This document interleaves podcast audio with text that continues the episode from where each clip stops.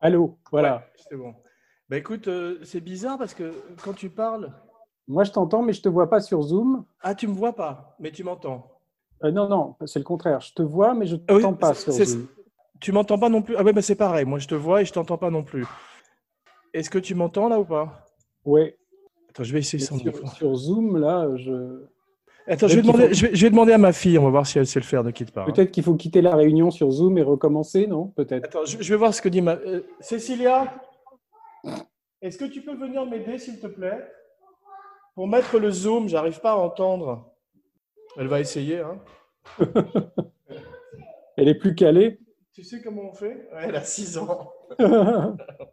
Bonjour. Elle t'entend pas, mais elle te dit bonjour, monsieur. Up your put up your volume. Oh, volume up? No, no, no. Put it up like that. Which one? Where? The buttons with the Ah, ok, ok. volume. Ah ouais, ouais, t'as raison. This one, right? Mhm. Now see if you can. Je t'entends parfaitement là. Bon, bah moi aussi. Génial. Merci chérie.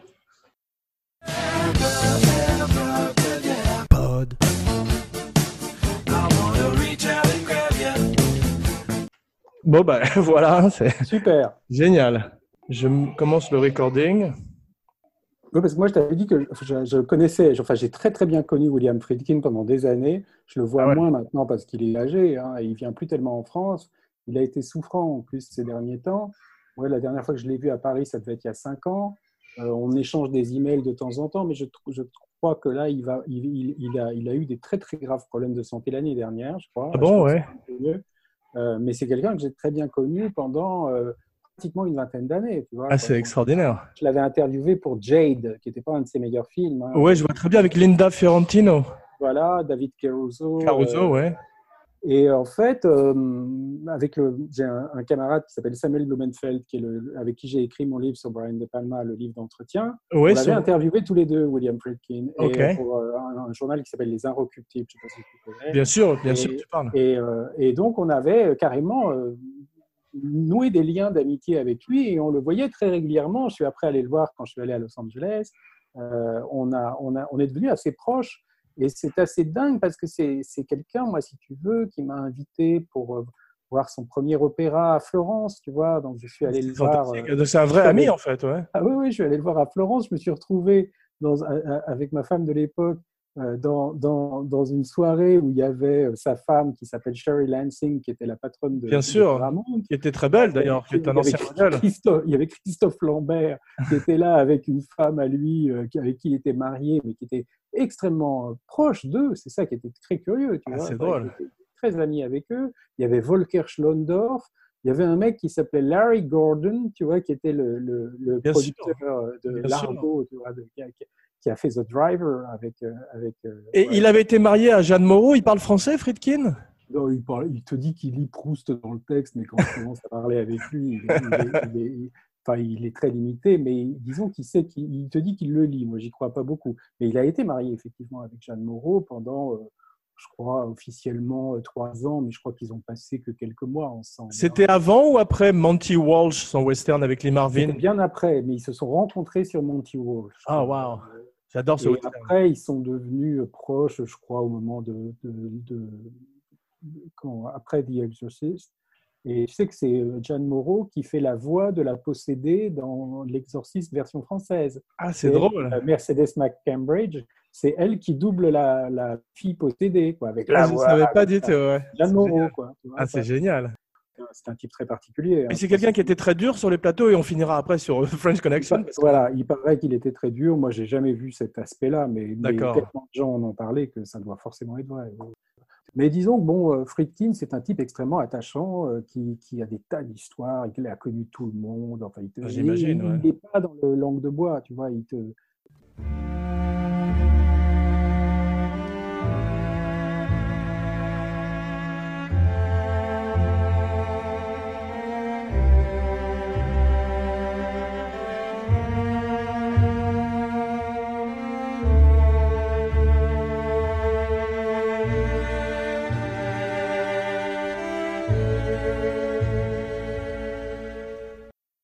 Bah, écoute, après ce très long Voilà. préambule, très intéressant d'ailleurs, j'accueille pour la première fois, comme vous avez entendu, un vrai spécialiste, Laurent Vachaud, dans l'émission Cinebodies épisode 3, pour parler aujourd'hui d'un très très grand film qui est Barry Lyndon, qui est un film à travers lequel on s'est rencontrés sur Facebook. Parce que. Il y a des Barry Lyndon fans. exactement, il y, a des, il y a des frères de sang et puis il y a des frères de Barry Lyndon dans la vie, comme je dis souvent. C'est pas toi, le film es, de, Stanley Kubrick qui rassemble en général les, les plus grands suffrages. hein. Euh, on Ouais. On n'est pas beaucoup à trouver que c'est euh, peut-être son plus grand film. tu vois. Non, c'est vrai, mais il jette un charme, il cast spell, comme on dit en anglais, sur les Il gens qui le spell, l'aiment. mais il y a beaucoup Ouais. de gens qui ne, qui ne marchent pas au spell. Moi, j'en connais beaucoup qui trouvent ça très boring. Bah, vois, avant qu'on entre dans, dans cette aventure et que je te laisse parler, parce que je te dis pour la première fois, je- enfin, Abracadapod, le podcast sur la magie du cinéma va se taire et écouter avec, euh, avec joie. Je vais prendre du popcorn et écouter avec joie tout ce que tu vas me raconter. Combien de fois tu l'as vu, Barry Lyndon?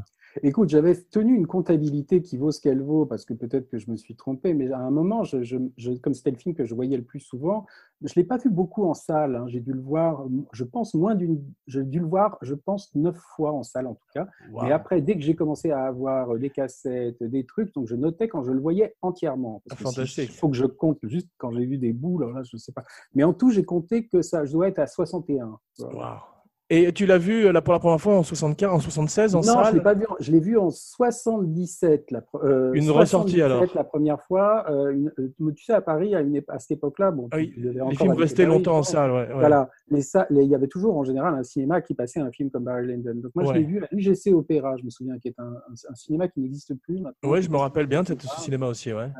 Et, euh, et je- c'est là que je l'ai vu pour la première fois. Et je peux pas dire que la première fois, ça a été un, un- un éblouissement. Tu vois, j'avais quoi, 13 ans quand je l'ai vu Ouais. Euh, je, je, mais j'ai 2001, j'ai- quand je l'ai vu la première fois à 12 ans, je n'avais pas non plus tout. Pareil, je l'ai vu avec mes parents aussi à 12 ans. Voilà. Je Ça me suis beaucoup ennuyé. quoi. voilà. Ouais. Et donc, moi, c'est en le revoyant plusieurs fois, je ne sais pas pourquoi, en fait. Moi, j'en ai parlé une fois avec, euh, avec, mon, avec mon analyste. Tu vois, pourquoi ce film-là euh, Pourtant, franchement, c'est très loin de ma vie. Il n'y a rien Ouais. vraiment qu'on peut, euh, qu'on peut, à part peut-être, je ne sais pas, tu vois, moi, j'ai perdu mon père, j'étais très jeune. À part ça, je ne vois pas de, de, de- de rapport avec le Ouais. film. Je ne pense pas que ça soit lié à ça.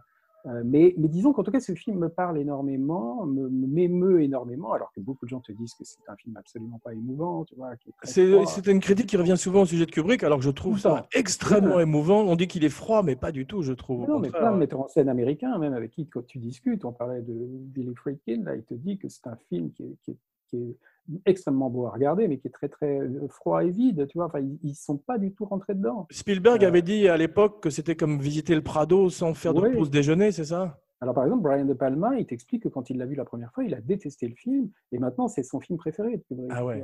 Scorsese aussi, je crois, Et Scorsese, là, je crois, Scorsese, je crois, l'a adoré tout de suite. dès le début. Paul, ouais. Paul- Paul Schrader, avec qui j'ai discuté aussi de ça, euh, il il, il l'aime beaucoup, mais il trouve quand même que c'est un peu froid, un peu lifeless. tu vois.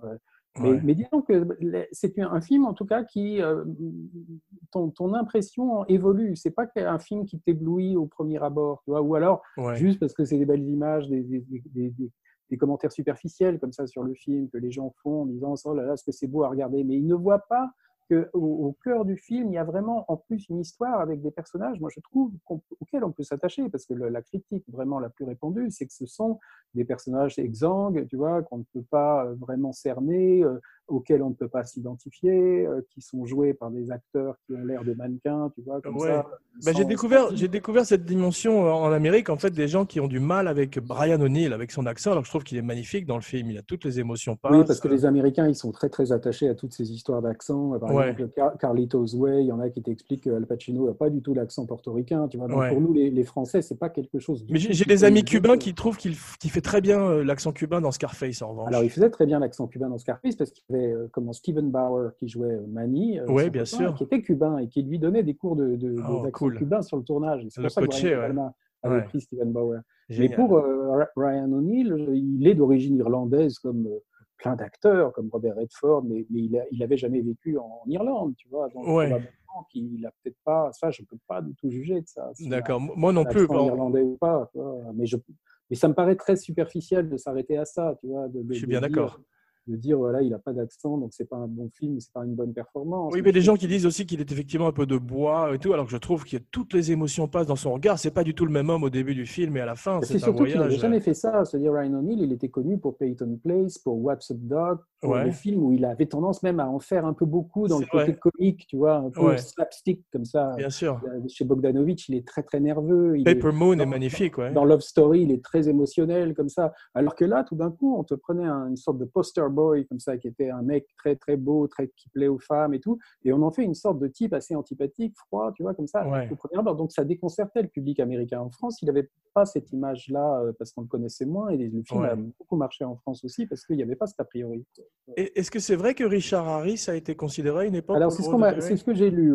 j'ai lu qu'il avait, quand il écrivait le scénario, en tout cas, et qu'il pensait à Richard Harris parce qu'il voulait, je pense au départ, un acteur irlandais. Euh, et après, pour des raisons sûrement de, de, box-office, là, euh, la Warner lui a dit qu'il fallait qu'il prenne un acteur bankable. Donc ça s'est joué entre Robert Redford et, lui. Et, Redford a refusé, c'est ça? Et alors on dit que Kubrick est allé voir Robert Redford sur le tournage de Gatsville Magnifique en Angleterre. Parce que tu sais que Gatsville Magnifique, il y a des tas de passages du film, ça se passe aux États-Unis hein, normalement, mais qui ont été tournés en, Angleterre. Ah, j'ignorais. Donc Kubrick serait allé voir euh, Robert Redford qui lui aurait proposé. Et Robert Redford était moins coté par Ryan O'Neill en 1973 ça a basculé après. Euh. Voilà, ça a basculé après. Mais donc, après, ça se jouait donc entre les deux. Il n'y a que ces deux-là euh, qui pouvaient jouer le rôle. Parce que sinon, il y avait Clint Eastwood, John Wayne, Steve McQueen, je ne sais pas, enfin des gens qui n'avaient pas le rôle. J'ai vu, ouais. du rôle. Ouais, ouais, qui étaient les box-office stars de l'époque, effectivement. Et donc, je pense que de prendre Marissa Berenson et, et, Ryan O'Neill pour un film comme ça, je pense qu'au départ, c'est comme si aujourd'hui, je ne sais pas, un très grand metteur en scène choisissait Kate Moss, tu vois, ou, ouais ou euh, un, beau mec, tu vois. mais elle avait fait cabaret déjà quand même. Euh, elle avait fait cabaret, mais c'était un petit rôle. Tu vois. Donc là, tout d'un coup, pour jouer le, le, leading lady dans un, dans un Stanley Kubrick, ça, pourrait, ça pouvait paraître pas très sérieux au départ. Je comprends, ouais. c'est un casting qui a pu surprendre certaines personnes, effectivement. Ouais. Et, et, donc, je pense que, mais tout, si tu regardes bien, de toute façon, les, les acteurs chez Kubrick n'ont jamais vraiment il euh, n'y a aucun acteur qui a remporté d'Oscar pour une performance dans un film de Kubrick. Ouais.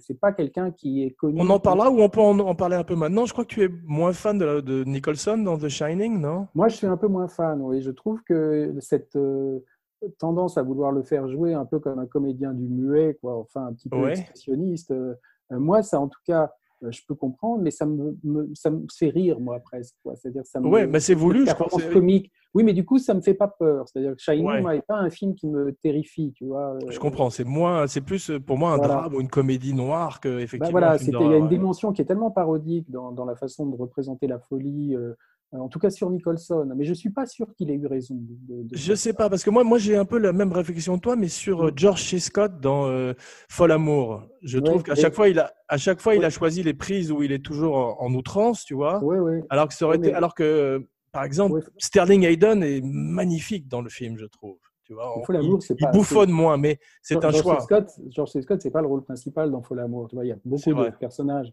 Oui, c'est un ensemble. Dans Shining, il y a vraiment peu de. C'est-à-dire que Nicholson cite, cite, Cagney comme référence, et il y a cette espèce. Moi, j'aime bien ces acteurs de la, de la démesure un petit peu aussi, et c'est vrai que c'est pour ça que j'aime. Oui, mais si tu regardes bien, Kubrick, c'est toujours les mêmes acteurs. Enfin, c'est toujours soit le l'histrion, qui, qui, en fait des tonnes, soit le personnage froid qui, qui montre rien, hein, c'est-à-dire. Absolument presque sous-sédatif, ouais voilà, Tom Cruise dans Eyes Wide Shut, euh, Ryan dans Barry Lyndon, le cosmonaute de l'Odyssée de l'espace. C'est vrai. Qui sont des, presque des mannequins Ken, un peu comme ça. Des action figures, comme on dit en Amérique, effectivement. Et de l'autre côté, tu as Malcolm McDowell, tu as, George C. Scott, tu as Peter Sellers, tu vois, as les gens comme ça qui. Patrick McGee aussi, que j'adore. Patrick McGee, et bon, Barry Lyndon, tu en as beaucoup comme ça qui sont grimaçants. Il y a Steven Berkoff, il y a, ah, Leonard Rushiter, tu vois, tous les supporting parts sont souvent des gens très, très expressionnistes. Et au, au milieu, tu as Ryan O'Neill qui est, lui, complètement le contraire. Et je pense que c'est pour aussi accentuer ce, côté euh, irlandais au milieu des Anglais, tu vois. C'est intéressant, euh, Et c'est pour ça qu'il a pris aussi un acteur américain pour le mettre au milieu d'acteurs anglais et, irlandais, pour qu'il y ait ce côté comme ça, fish out of water.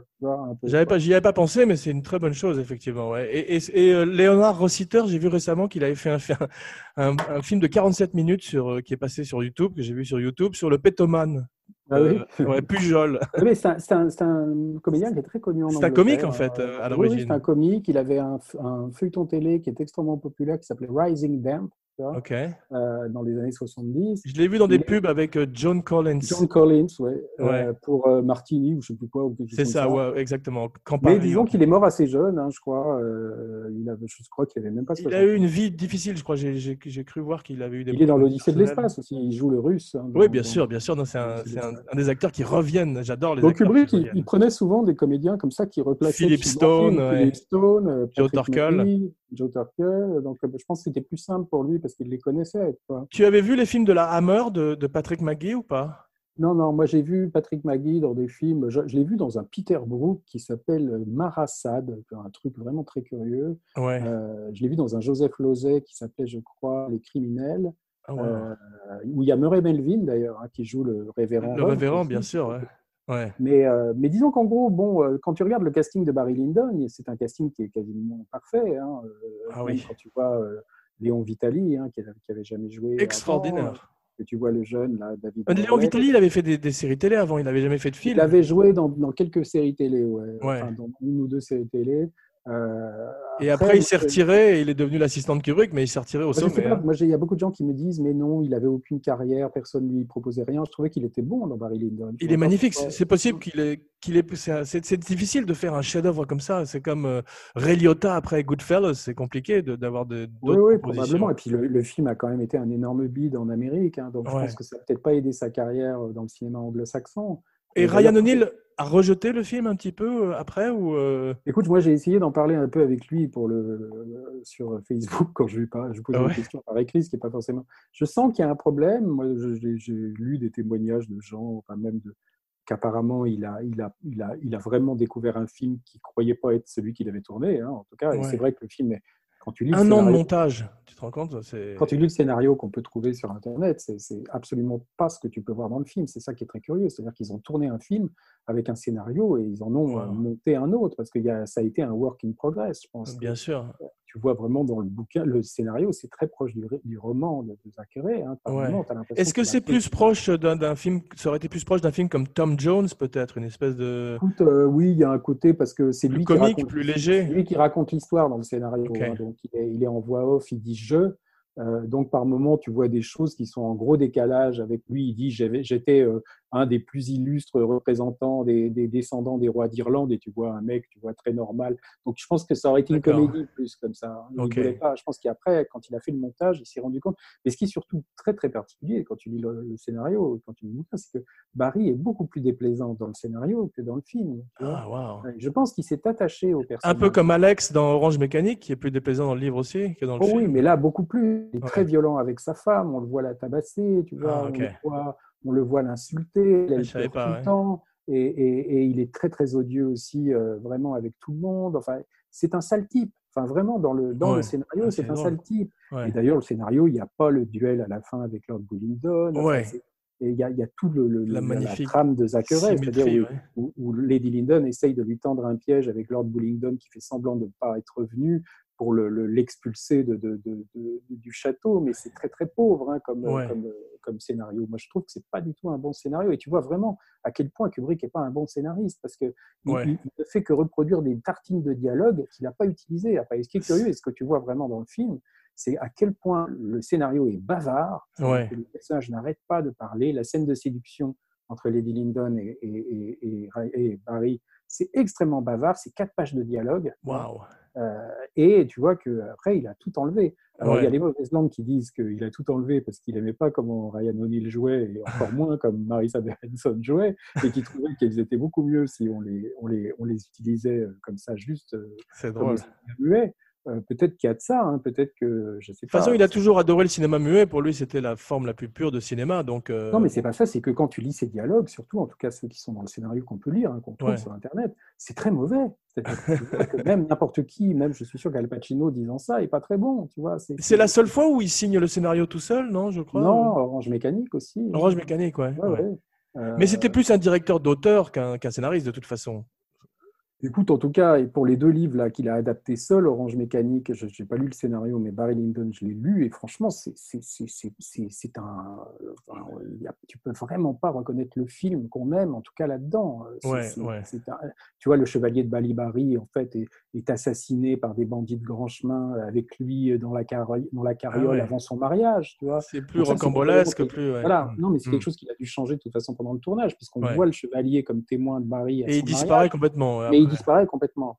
Ouais. Ensuite, il y a tout un sous-texte homo-érotique qui paraît dans Barry Lyndon. Moi, moi j'ai complètement euh, pas vu ça, mais comme j'ai. Moi non lire- plus, mais on peut, le, on peut le voir si on a envie, effectivement, ces J'ai deux essayé types. de, euh, de- lire tout ce que je pouvais sur le, sur le sujet. Il y a beaucoup de choses en anglais. Et Ouais. notamment, il y, a, il y a toute une histoire sur l'idée que Barry est probablement, disons, le mignon du, du chevalier Balibari euh, Ouais. quand il la coquine avec lui, tu vois. Bien Et sûr. parle de la fameuse weakness in the loins, tu vois. euh, que, que- que- Mais les homosexuels sont souvent représentés de façon parodique chez Kubrick, que ce soit Alan Cummings dans euh, Ah oui, oui, non. Shut ou les deux Moi, je- officiers dans l'eau, tu vois, de Barry Moi, je suis pas, je suis pas vraiment, je m'étais pas- jamais vraiment penché là-dessus, mais en y repensant maintenant, il y a effectivement quelque chose. Je pense Ouais. pas que du tout Kubrick. Monsieur était- Deltoïde aussi était très Voilà, je pense pas que Kubrick soit homosexuel refoulé ou quoi que ce soit. En tout cas, c'est pas du tout. Je le- crois que c'est plus une époque, en fait, où effectivement. Non, mais il y a quelque chose de très insistant dans ces films là-dessus. Ouais. Tu vois, même The Shining, il y a quand même les, les trucs avec le, le, le l'ours. l'ours, euh, il y a quand même beaucoup d'allusions. Mais ça, c'est dans, c'est dans le livre, ça, de King, ça.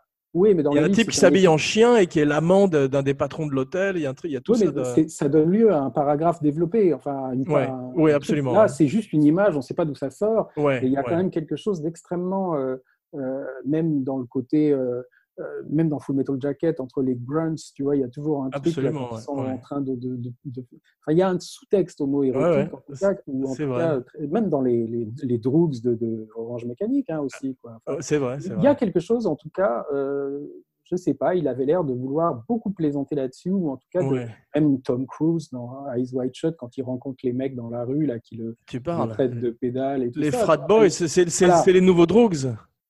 C'est ça. Donc, en tout cas, il y, y aurait une analyse peut-être assez pertinente à faire, je sais pas, sur le- Ouais. l'homosexualité. euh, Et Pour, on parle d'Orange Mécanique, mais si on remonte un petit peu en arrière euh, à l'historique de Barry Lyndon, en fait, Kubrick sort d'Orange Mécanique et euh, il, il- il il sort- prépare il Napoléon, c'est ça? Voilà, ouais, bon, tout le monde le sait hein, maintenant, Ouais. c'est qu'il voulait faire ce film Napoléon depuis des années. Il a écrit le scénario qu'on peut lire, hein, qui a été publié. Il a fait des recherches colossales. Il y a eu je ne sais pas combien de documents euh, qui sont stockés, je ne sais pas où, aujourd'hui, je crois, au fond, au fond Kubrick à Londres. hein. Euh, et donc, Pour euh, Napoléon, il, il pensait à Nicholson, Pacino, non, c'est ça Ou de- il y avait des noms qui euh, ont il, tourné non, il a, il a, disons que le premier comédien qu'il a envisagé, hein, on dit qu'il voulait le faire jouer par Jack Nicholson, c'est sûrement vrai à une époque, mais comme c'est un projet qu'il a accompagné pendant plusieurs années, il a, il a changé d'acteur. Au départ, Ouais. vraiment, hein, le, premier comédien à qui il a pensé pour, pour le rôle, c'est en fait Oscar Werner, qui est le fameux, je ne sais plus si c'est Jules ou Jim dans, dans C'est ça. Jim, Qui devait faire Potsdorf au départ, qui d'ailleurs. devait faire Potsdorf dans, dans Barry Lyndon, qui a d'ailleurs tourné trois semaines, je crois, avant d'être envoyé. Comme Euh, Keitel dans Eyes Wide Shut. Exactement. Ouais. Et il y a Ray, Mac- Ray McAnally aussi, tu vois qui c'est, non? Ça me dit Euh, quelque chose, ouais. Qui était un, un comédien anglais qu'on voit dans Mich- The Mission, qui Ok. lui a fait un jour pour jouer le capitaine Grogan avant d'être remplacé par Wow. Godfrey Quigley, tu vois. Ouais, qui, qui était déjà dans Orange Mécanique et qui est magnifique. Voilà. Donc, une des scènes très émouvantes du film entre lui et, Quigley, je trouve. Les gens Absolument, qui ne trouvent ouais. pas d'émotion, c'est magnifique. Quand il l'embrasse sur la bouche à la mort, c'est Alors après, si tu veux, peux parler de la lecture homosexuelle. On ne le sait pas parce qu'il m'embrasse sur la bouche qu'il y a une lecture homosexuelle. Non. Moi, je voyais plus une lecture, tu vois, de comme le film commence par la mort du père. C'est quelqu'un qui cherche des, des surrogate father, enfin, Exactement.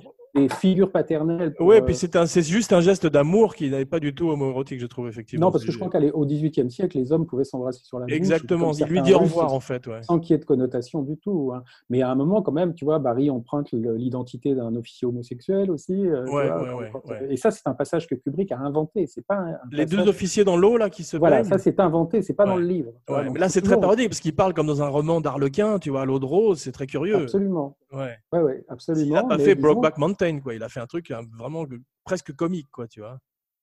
Ouais, ouais, mais c'est Mm. quelque chose. Je pense que tu sais qu'au départ, il avait écrit quand même. Il était resté près de Zachary, hein, c'est-à-dire que tu voyais Barry qui secourait un ce fameux officier qui était blessé pendant une bataille avec lui, et il le transportait. Et ils trouvaient refuge chez la jeune Allemande, vois, euh, chez qui il passait la nuit. Et il se trouve que une fois qu'il était re- retapé, l'officier, en fait, euh, qui n'était pas homosexuel dans cette version, euh, se tapait la- la- l'allemande. L'allemande, ouais. Et Barry, pendant ce temps, prenait son, son, son uniforme. uniforme et, et partait. Tu vois, c'est comme ça. Mais c'était beaucoup trop long.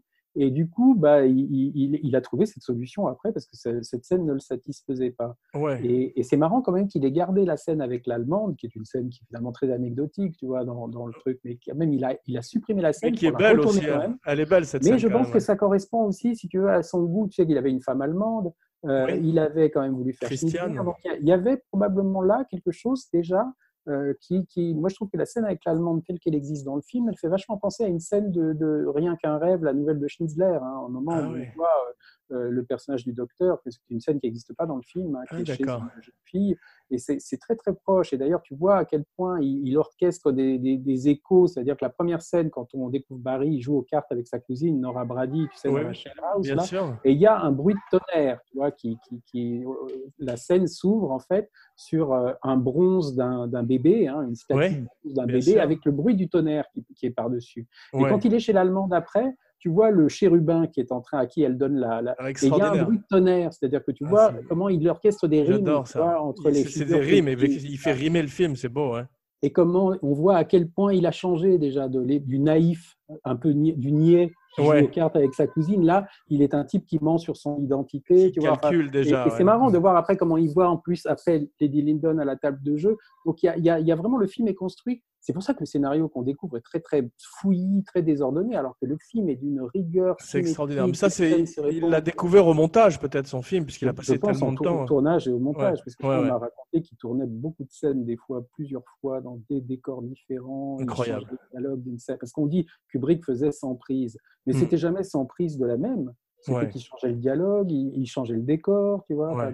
C'était extrêmement. euh, C'est drôle quand on voit les images de Nicholson se tourner par Vivian Kubrick sur Making the Shining. Mhm. Nicholson a l'air très heureux de cette ambiance de travail euh, Je effrénée. crois qu'il ne l'était pas du tout. hein. Ah Je bon, ouais. Enfin, je crois que, enfin, je sais pas quand est-ce qu'elle l'a filmé là dans le documentaire, mais je crois qu'à la fin, il en pouvait plus. quoi. Ah, j'imagine, tu vois, ils étaient. euh, faut voir que c'était quand même, euh, ça a duré presque un an, je crois. hein. Angelica Houston disait qu'il rentrait le soir et il était crevé. Il n'allait pas faire la fête comme d'habitude. ouais. Oui, et puis je crois qu'ils devaient tous, se, je sais pas, se cocaïner ou de, parce que pour tenir le coup dans, des- dans des, des trucs. comme ça. 1980, ouais. La Chez neige, Duval. la neige sur le plateau, c'était de la cocaïne en fait. Chez les Duval, elle était bien là-dedans. Chez les Duval, elle venait de se faire plaquer par, euh, par Paul Simon quand elle a commencé Shining. Waouh. En fait, Paul Simon l'a emmené à l'aéroport pour lui faire prendre son avion pour Londres. Et Ouais. il lui dit Bon, alors bah, tu vas me, venir me voir à Londres. Et il lui dit Non, au fait, je voulais te dire, voilà, c'est fini. quoi. En fait, elle est arrivée chez Kubrick avec quand même une sorte de chagrin d'amour, puisqu'elle venait de, de finir cette relation. Et l'autre, en plus, commence à la sadiser. Donc, c'est sûr qu'elle n'était pas à la fête. quoi, tu m'étonnes. C'est pas impossible qu'il ait joué là-dessus aussi. C'est drôle, Garfunkel était un très bon ami de, de Nicholson. Il habitait chez lui dans les canyons, Ouais. sur Mulholland. Non, mais c'est une époque, si tu veux, je pense, euh, quand tu vois même ce que Tom Cruise a dû subir sur Eyes Wide Shut, c'est des types qui, se, qui, qui acceptaient ça de lui, mais qui n'auraient pas accepté ça, même, je pense. 400 jours de tournage sur euh, Eyes Wide Shut, c'est hallucinant.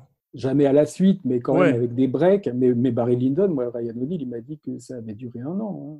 hein, Et qu'à la fin, il avait fallu le, le- carrément le porter pour, euh, pour l'emmener, parce qu'il n'en pouvait plus. Ah ouais. On voit, il y a des images de lui d'ailleurs sous oxygène, tu as vu, sur le plateau où il est. Mais je crois que ça, c'était à la mode à l'époque. Les mecs prenaient des bouteilles à oxygène pour se, pour Ah se ouais. doper. Et puis c'est surtout que j'ai appris qu'en fait, comme ils tournaient dans des pièces où il y avait énormément de bougies, hein, Ah oui, oui. en fait, ça bouffait l'oxygène et du coup, ça provoquait des, des dizziness, tu vois, des, des- Ouais, bien des- sûr. des- des étourdissements. J'ai lu que Kubrick avait créé des bougies spéciales avec trois mèches Trois mèches. ouais. pour qu'elles durent plus longtemps. C'est hallucinant ça. oui, parce qu'il devait y avoir un budget bougie, ça devait être juste dément. Quoi, tu vois. Et c'est pour ça qu'elles sont souvent très petites d'ailleurs ou assez basses dans les, dans les scènes parce que il les- il ça devait être un enfer de, de continuité là, après pour euh, Ouais. voir les, bougies qui avaient baissé d'un plan à l'autre. J'ai jamais cherché à regarder pour voir s'il y avait des, des, des, comment, des gouffres. Tu vois, mais- Scor- mais- Scorsese dit que la continuité est moins importante. Il garde en général la prise où il y a l'émotion ou ce qu'il recherche et que c'est pas très Oui, parce que dans, dans Shining, tu vois des tas. Enfin, je sais pas si c'est Ouais. ou pas, comme certaines théories le- où tu vois la chaise derrière dans un plan, puis le plan d'après, Ouais. là, il n'y a plus de chaise derrière Nicholson. Tu vois. Bien sûr. Alors, on te dit que ça participe d'un comment l'inquiétante étrangeté quand tu regardes le film. Tu sens qu'il y a quelque chose de bizarre. Mais ouais, des fenêtres qui n'existent pas, comme Room dans. Room 237, le documentaire. Moi, je crois ouais. moyennement à ça. Je crois pas qu'il était. Moi non euh, plus. pour, ouais. pour avoir vu beaucoup de fois le film, je pense que c'est un mec qui était comme beaucoup de metteurs en scène de l'époque. Jamais il aurait imaginé qu'un jour on serait sur nos ordinateurs, nos trucs, à repasser Ouais. 200 fois le film. Donc il se Pareil. que, les gens ne le remarqueraient pas. Pareil pour l'hélicoptère au début de The Shining, en réflexion dans la montagne, l'ombre, aussi. surtout Shining, tu te dis qu'il y a quand même trois, il y a eu trois versions du film. Ouais. Il y a quand même eu avec la, euh, la première scène de la, la, la scène de l'hôpital à la fin qu'il a coupé, Ouais. euh, dans la première, après une semaine d'exploitation. Après, il y a la, bon, bah, le montage américain qu'il a modifié. hein. Donc, il y a trois versions du film qui ont existé. On n'en voit plus que deux maintenant. Ouais. Mais ça veut dire qu'il était peut-être pas si sûr de lui, surtout. Tu vois. Donc, Ouais. donc, cette théorie que chaque truc qui est posé là, ça veut dire quelque chose, c'est, à mon avis, invalidé pas mal par le fait qu'il ait, qu'il ait tourné trois versions. C'est-à-dire qu'il n'était Ouais. pas si sûr de lui. Quoi. Ouais. Ce qui est étonnant, c'est qu'en fait, il s'est servi sur Shining, il s'est servi du public comme test screening, puisqu'il l'a retiré des affiches après une semaine. Non, non, c'est son directeur de publicité qui s'appelle Julian Senior Ouais. lui a dit le film est trop long, ça marche pas autant que ce qu'on attend. Ouais. Euh, ce truc à la fin, là, ça ne marche pas, là, ce truc à l'hôpital. Donc, si Ouais. tu pouvais le couper, à mon avis, ce serait mieux. Et puis, je crois qu'après, quand il a fallu faire sortir le film, parce que c'était des époques hein, où il y avait le- le- la sortie américaine, et souvent dans le reste du monde, c'était six mois après. C'était pas comme aujourd'hui, tout sort en même temps. Bien Euh, sûr. là, ils lui ont dit pour le- pour l'international, il faut le raccourcir. Donc, il a, il a coupé une demi-heure, hein, quasiment. Incroyable. Est-ce que est-ce que c'est vrai qu'il sur Barry Lyndon, il, a, il tournait avec de la musique pour mettre les acteurs dans le mood Alors, il paraît euh, que c'est vrai, oui, oui. Euh, Brian O'Neill, je lui ai demandé, écoute, franchement, tu sais, il faut quand même voir qu'on parle à quelqu'un de quelque chose de 1973. Ouais, ouais. Donc, il a- euh, Ryan, il a quoi, 79 ans donc peut-être qu'il se 79 ans déjà, rappelle- ouais. Oui, oui. Il se rappelait peut-être plus, tu vois, t'imagines, toi, on te demanderait ce que tu as fait tel jour en 1973, euh, c'est pas, c'est pas évident. Mais en tout cas, il avait beaucoup admiré, il était une fois dans l'Ouest de Sergio Leone, et il avait appelé Sergio Leone à un moment en lui disant Mais comment tu as fait pour monter de manière aussi parfaite la musique sur tel mouvement de grue et tout ça? Et l'autre lui a expliqué en gros que la musique était déjà composée par Ouais. Morricone avant le tournage et qu'il la diffusait pendant le tournage de la scène. Donc, du coup, ouais. le, le- le mouvement de caméra était réglé Réglé, dans ouais. la Mm. musique. Et Mm. donc, il se serait inspiré de ça. Après, moi, ce que j'ai appris, c'est que tous les morceaux de musique, en fait, il l'a fait sur Barry Lyndon. Et tous les morceaux de musique n'étaient pas forcément ceux qui étaient diffusés, n'étaient pas forcément ceux qui étaient après. quoi. Donc c'était plus pour le mood des acteurs, comme fait David Lynch aussi, paraît-il. Voilà, ouais. voilà. Mm. Et il, a, il y a probablement peut-être quand même des morceaux qui ont été les mêmes. Mais je sais qu'il y a des morceaux de Barry Lyndon, il a, fait- il a pensé, on a vu la liste qu'il avait établie des, des morceaux qu'il pensait utiliser dans le film. Et Ouais. il, y a, il y a des morceaux qui ne sont, qui sont pas dans le film. hein. Il y a des, des pièces de Schubert, euh, comment la, la, la- je ne sais plus comment, quelle, euh, je sais plus comment s'appelle, la, la, la sérénade, je crois. Euh, euh, elle n'est pas dans le film. hein, Ouais. À la place, il y a le concerto. Mais le concerto a été composé au, dix- au 19e siècle. donc Schubert, c'est quand ils sont à la table de jeu qu'ils se rencontrent pour la première fois. Ouais. et c'est un morceau qui a été composé au début des années euh, 1810, tu vois, 1814, je crois. Donc, en fait, peut-être qu'au départ, il s'était limité à la musique du 18e pour Ouais. proprement dit, tu vois.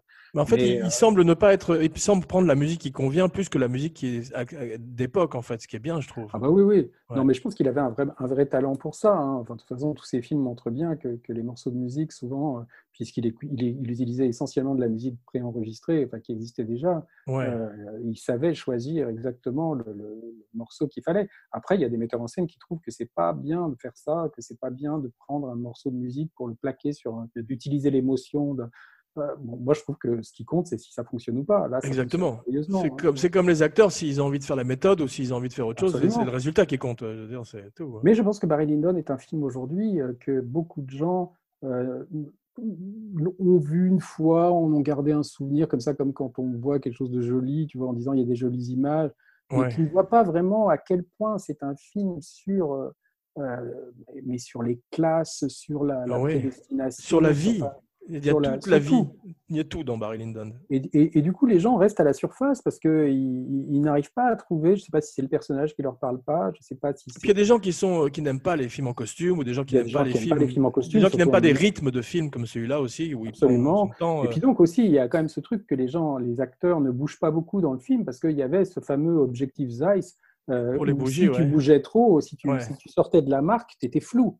Hein? Est-ce que ce serait une raison pour laquelle aussi il aurait coupé du dialogue, justement, peut-être euh, Je sais en tout cas qu'il Mm. y, a une tr- il y a Frédéric Raphaël qui avait raconté une histoire pas très sympa. Je ne sais pas si. le- un, un des scénaristes de Eyes Wide Shut, ouais. Voilà, qui avait, qui avait fait un livre hein, avec Kubrick qui enfin, sur son expérience de scénariste sur Eyes Wide Shut.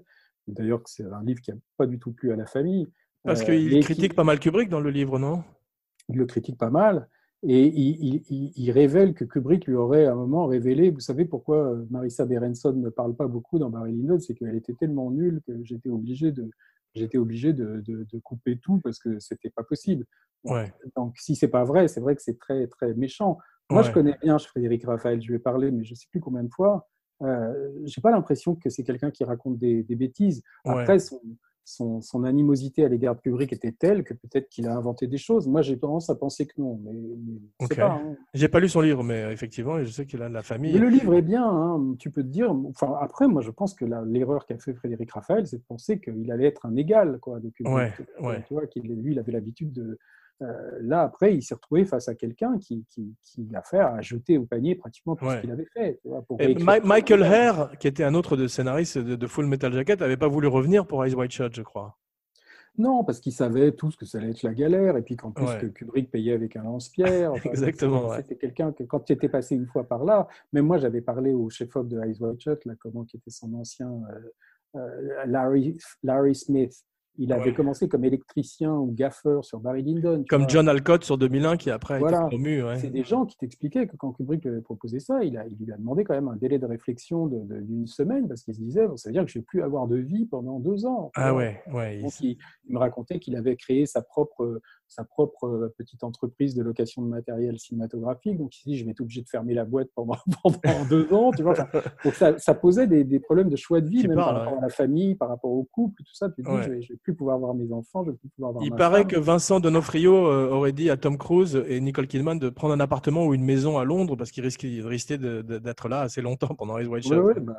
Non, mais je pense aussi que ça, bon, après, ça devait faire.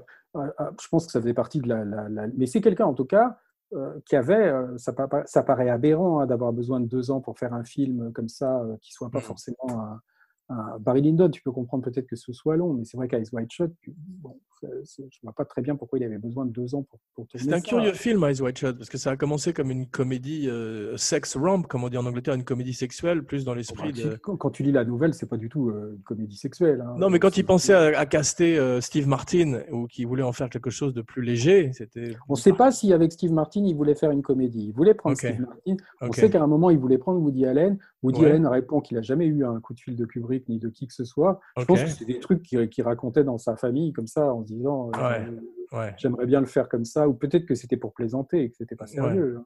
Mais en tout cas, ce qui est sûr, c'est que, par exemple, tu vois un film comme After Hours de Scorsese, on voit très bien ce qu'un Eyes Wide Shut comique aurait pu faire. Tu vois, parce que Ouais. finalement, c'est un peu ça. C'est l'histoire d'un un gars un peu frustré qui zone dans New York, tu vois, C'est vrai, c'est vrai. et qui fait des rencontres comme ça de femmes. J'ai entendu peu- un truc très étonnant l'autre jour, c'est un metteur qui s'appelle Noah Baumbach, tu vois qui Ouais. c'est Bah oui, qui a programmé euh, un festival ou un truc et il a mis en double double feature, il a mis Babe, Pig in the City et Eyes Wide Shut en disant Ah que ouais, c'était le ouais. même film. C'était une espèce de naïf dans la vie, dans une ville imaginée comme ça nocturne et euh, et des gens disent que le premier Babe a, a pris beaucoup à Barry Lyndon aussi Ah bon? en termes de Ouais. la narration et en termes du côté pastoral de la composition Ah ouais? des images. Et il paraît que Miller aurait demandé conseil à Kubrick sur Babe. Ah bon? Ouais. Ça, je sais pas. Moi, j'ai interviewé George Miller une fois, mais c'est vrai qu'on n'avait pas parlé de, de Kubrick. Bah, Ouais. c'est possible, oui, pourquoi pas. Mais de toute façon, c'est quelqu'un, Kubrick, qui, qui utilisait beaucoup les, les comment, euh, tu vois, même ce que, ce que Miller et Lucas ont fait après, là, comment les Joseph Campbell, les, les, Oui. les cycles du héros. le là, les- héros aux mille visages. Voilà. enfin, ouais. Euh, si tu vois Barry Lyndon, il y a quand même aussi, enfin, ça vient aussi de la littérature du 18e, il y a ce côté, Ouais. le jeune mec qui, le vert paradis des amours Absolument. enfantines, hein, qui, est dans sûr. son petit village au départ, et puis Ouais. après qui, qui est expulsé, qui, qui est jeté dans, dans le monde extérieur avec la guerre, enfin, et, et- et tu peux comme ça un petit peu faire coller le, le- le- le- le cycle de, de- de Barry Lyndon, enfin, la- le parcours de Barry Lyndon à- au parcours du, du héros selon Campbell. hein. Bien sûr. Et puis c'est une aventure picaresque aussi, à la manière de Quichotte ou à la manière. euh, Mais je pense que c'est son film, moi, je pense que c'est, on dit que c'est Eyes Wide Shut, son film le plus personnel, et c'est peut-être vrai, hein, parce qu'il, mais en tout cas, je pense que Barry Lyndon est extrêmement personnel, parce que ça parle quelqu'un, de quelqu'un, tu vois, d'insulaire, enfin, Napoléon était un peu comme ça aussi, hein. c'est quelqu'un, en fait, qui se retrouve dans un univers qui n'est pas le sien, hein. Mais c'est Euh, toujours sur les classes. C'est toujours quelqu'un qui veut appartenir Voilà. à, c'est un Américain qui vivait en Angleterre. Ouais. Donc je pense que dans le, le- le parcours de Barry Lyndon, même si après, tu vois, il- Kubrick a, a épousé une femme euh, européenne, allemande, tu vois. Ouais. Bon, c'était pas une aristocrate, mais disons que c'était pas son monde. Tu vois Ouais. et, et- et disons qu'on peut voir, je pense, dans ce. Alors, il avait apparemment euh, une vie de famille tout à fait, euh, tout à fait heureuse. Et peut-être que ce qui dépeint dans Barry Lyndon, c'est au contraire sa, sa plus grande peur, hein, c'est-à-dire les familles qui s'entendent pas. Il est allé plus loin encore avec Shining, tu vois. Ouais. La mort du fils de Barry est une des choses les plus bouleversantes euh, qui soit. hein. Ah ben, c'est très bouleversant. c'est et puis c'est vrai que quand on pense à Napoléon, Napoléon a perdu son fils aussi, hein, le roi de. Rome, mais c'était Ouais. un, un- un fils plus âgé. Mais disons que je pense que le, le schéma aussi de Napoléon est très présent chez Barry Lyndon. Et ce qui est marrant, c'est de voir à quel point, en fait, au départ, c'est parti de l'idée de raconter l'histoire peut-être d'une- de la plus grande figure historique euh, du 17e, 18e, hein, du Ouais. 18e, euh, 19e, bah, c'est-à-dire Napoléon, et comment finalement il, est, il a fait un film sur un, un nobody, c'est-à-dire un C'est très fascinant ça, de, Voilà, passer de Napoléon à Barry. ouais. je pense que c'est mieux même, si tu veux, c'est parce que sur le regard historique et sur le, euh, c'est finalement, tu te dis que sur la condition humaine, bon bah de raconter de la vie de Napoléon, euh, c'est forcément c'est tellement illustre tout ça. Là, tu racontes la vie, tu, tu dépenses des millions de dollars pour raconter la vie d'un type qui est euh, que- qui est retourné à l'oubli, dont il ne reste rien. quoi. C'est fou, ouais. Et ouais. donc ça montre à quel point l'existence est dérisoire, tu vois, et comment Ouais. Finalement tu passes, tu fais un passage sur Terre et qu'il ne reste rien après toi. Et ça, c'est très kubrickien. Ils Et sont tous égaux. Ils sont tous égaux maintenant. C'est la phrase la plus Ouais. kubrickienne qui soit. ouais. Et c'est une phrase qui, est, je crois qu'on voit dans le livre, mais au milieu, pas à la fin. Ah, d'accord. Euh, ouais. C'est beau de l'avoir mis en épilogue. C'est marrant parce que quand tu vois euh, Barry Lyndon et quand tu vois Napoléon, tu vois que c'est deux types qui viennent d'une île. hein. Euh, L'un, c'est la Corse, l'autre, Ouais. c'est l'Irlande. Ils- Ouais. Ils, se retrouvent en fait à venir sur le continent, à connaître des épisodes, des aventures militaires. Après, ils se retrouvent à épouser une femme du monde. Hein, euh, Ouais, est c'est vrai, ouais. Et, puis, euh, et, et- et Lady Lyndon. J'y avais pas Il y a- pensé. Et il y a l'exil à la fin aussi, tu vois. hein, euh. Et, et donc, il y a un côté comme ça, Barry Lyndon, au, euh, Napoléon au petit pied, un peu. hein. Et puis, quand tu vois, c'est Michel Simon qui faisait remarquer aussi que Napoléon, en fait, son prénom est devenu son nom, hein, quelque part, puisqu'on l'a plus appelé Bonaparte quand il est devenu empereur. Et, lui, Ouais. et Barry Lyndon, c'est son nom qui devient son prénom. Ouais, c'est fou. Ouais. Et c'est marrant, il y a sûrement quand même, voulu ou pas, hein, une survivance de Napoléon. dans- C'est drôle. Barry Ouais, je pense que. Alors, tu sais que dans le scénario, on voit un moment qu'il il fait l'amour avec des femmes pendant un bal masqué. euh, alors, il y a peut-être déjà Schnitzler qui est là. Ah, c'est fou. Ouais. Il, paraît qu'il y avait une scène de cul d'ailleurs qui a été coupée entre lui et Oui, oui. Marissa. Ouais, Ouais. Qui est dans le scénario aussi, où il fait l'amour avec elle, où ils sont tous les deux dans un lit. Ouais. Alors, dans, la- dans le scénario, c'est assez bizarre parce qu'ils n'arrêtent pas de parler, tu vois, tout en faisant l'amour. Donc, Je sais pas comment ça, ils auraient filmé ça, ça aurait été assez curieux. Tu vois, mais je pense que c'est les dialogues du livre hein, qu'il a plaqué comme ça. Il, il- il a fait son scénario comme ça, en plaquant des dialogues du livre. Et après, en tournant les- les- le, le- le- le film, il voyait ce qui marchait et ce qui ne marchait pas. Et il devait réadapter après. en- Il se, servait de- du livre comme il se sert de, de la musique classique. Ouais. C'est intéressant ça. Il paraît qu'il avait plus souvent le livre à la main que le scénario dans, Ouais. sur Barry Lyndon. Et ce qu'on ne sait pas sur Barry Lyndon, c'est à quel point le tournage, en fait, est devenu un truc. les- les- ils, ont, ils, ont, ils ont débarqué dans un- une région de- d'Irlande, euh, la ville s'appelle Waterford, qui est un truc plutôt tranquille, et c'était Ouais. un vrai cirque qui a donné du, du boulot à tous les gens de la région pendant plusieurs mois. Euh, il avait réquisitionné des vieilles usines pour euh, les, les- les ateliers de costumes, tu vois. Enfin, il y a Ouais. carrément, c'était une activité économique intense pour la ville de Waterford. Et ils sont partis à cause de menaces de l'IRA, c'est ça? Et ils sont partis, soi-disant. Alors, on ne sait pas si c'était des menaces avérées ou si c'était des blagues. euh, Hmm. Mais en tout cas, il a reçu des, des coups de fil, euh, des coups de fil anonymes disant qu'il allait, euh, si- parce que comme ils étaient tous habillés en uniforme anglais, tu vois, puisque Ouais, la- tu la- parles. pour les scènes de guerre, ça plaisait pas. Ouais. Et donc, il paraît que Kubrick n'a pas voulu prendre le risque et est tout de suite reparti. euh, J'ai lu que le- le- dans le roman Barry Lyndon, euh, Barry était le premier anti-héros de la littérature, en fait. Tu savais ça? Ouais. Non, ça je ne sais pas, mais peut-être Ouais. que de la littérature anglaise. Ouais, de, euh, littérature moderne, je sais pas, je, je sais pas exactement de quoi, mais euh, Bon, je ne sais pas, parce que je trouve que c'est un livre qui n'était pas très connu, hein, même de Ouais. Thackeray. C'est un livre que Kubrick a. a- Vanity Fair était plus connu qu'il voulait faire. Oui, mais qu'il a, qu'il a voulu faire aussi. Ouais.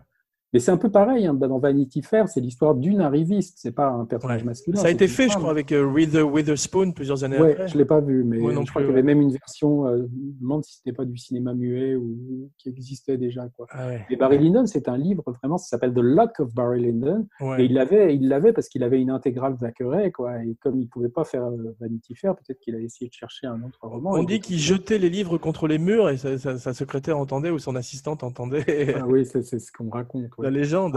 Après, oui, mais la légende, si tu veux, ce qui est, ce qui est sûr, en tout cas, c'est que c'était une époque où euh, un film comme ça, aujourd'hui, serait impossible à tourner. Même un, un type comme Kubrick ne pourrait plus tourner ça aujourd'hui. Bien pourrait- sûr. Bah, tu vois, Scorsese, il a euh. du mal à monter son, son film avec DiCaprio et De Niro sur les. je sais pas comment ça s'appelle, les fleurs de la, la lune ou je sais pas quoi. Et non, mais même aujourd'hui, enfin, je pense que tout ce qui est theatrical, c'est de plus en plus orienté vers les jeunes. Donc, de faire un film d'époque, c'est compliqué. Peut-être que Barry Lyndon aujourd'hui serait une série télé. Je ne sais pas si Kubrick aurait fait des séries télé comme elles existent aujourd'hui, peut-être. J'en sais rien. Tu avais vu euh, Napoléon le, film de Lantimos, euh, comment ça s'appelait? La courtisane? Non, comment ça, euh, je me rappelle plus, euh, il y avait un film de Yorgos Lantimos qui est sorti l'année dernière. La, favorite. la favorite, voilà. Tu l'as vu celui-là, non Oui, oui, c'est pas mal. il paraît que c'était pas mal et qu'il y avait des inspirations de Barry Lyndon dedans, non Non, je trouve pas. Non, mais quand on commence à dire que tu as des scènes tournées aux bougies, euh, les gens disent c'est comme Barry Lyndon, ça veut rien dire. Tu vois, bien sûr, bien sûr. C'est l'histoire d'une intrigante. Euh, franchement, c'est pas la même époque en plus. Euh, oui, puis ça avait un ton plus moderne, je crois, plus proche presque d'un du Marie-Antoinette. Oui, puis filmé avec des fichailles, euh, des fichailles, tu vois, des choses pas du tout le même style. Bien sûr. Euh, mais, mais, je ne crois pas. Moi, je connais aucun autre film qui ressemble à Barry Lyndon. C'est Moi non pas C'est pas un cinéaste qui a créé des tu peux reproduire des compositions. Enfin, tu as Wes Anderson qui s'amuse à faire ça, mais moi, j'aime pas du tout les films. Et moi, j'ai une espèce de théorie qui est probablement fausse, mais que euh, Kubrick souvent a suivi euh, des modes, en fait. Euh, comme, comme avec, par exemple, mais avant de les transcender, bien sûr. Par exemple, je trouve que Orange Mécanique vient après Easy Rider. Il a envie tout d'un coup de faire un film qui est plus violent, qui, qui parle aux jeunes. oui, Shining vient après L'Exorciste tu vois. Et même d'une certaine il y avait, il y avait toute la mode des films violents. et, d'une certaine manière, même euh, Eyes Wide Shut vient après euh, Basic Instinct ou Fatal Attraction, tous ces psycho-sexual thrillers, oui, tu oui. vois. Bah oui, bah parce que comme souvent, il avait quand même besoin de faire des films qui coûtaient un certain. Ouais.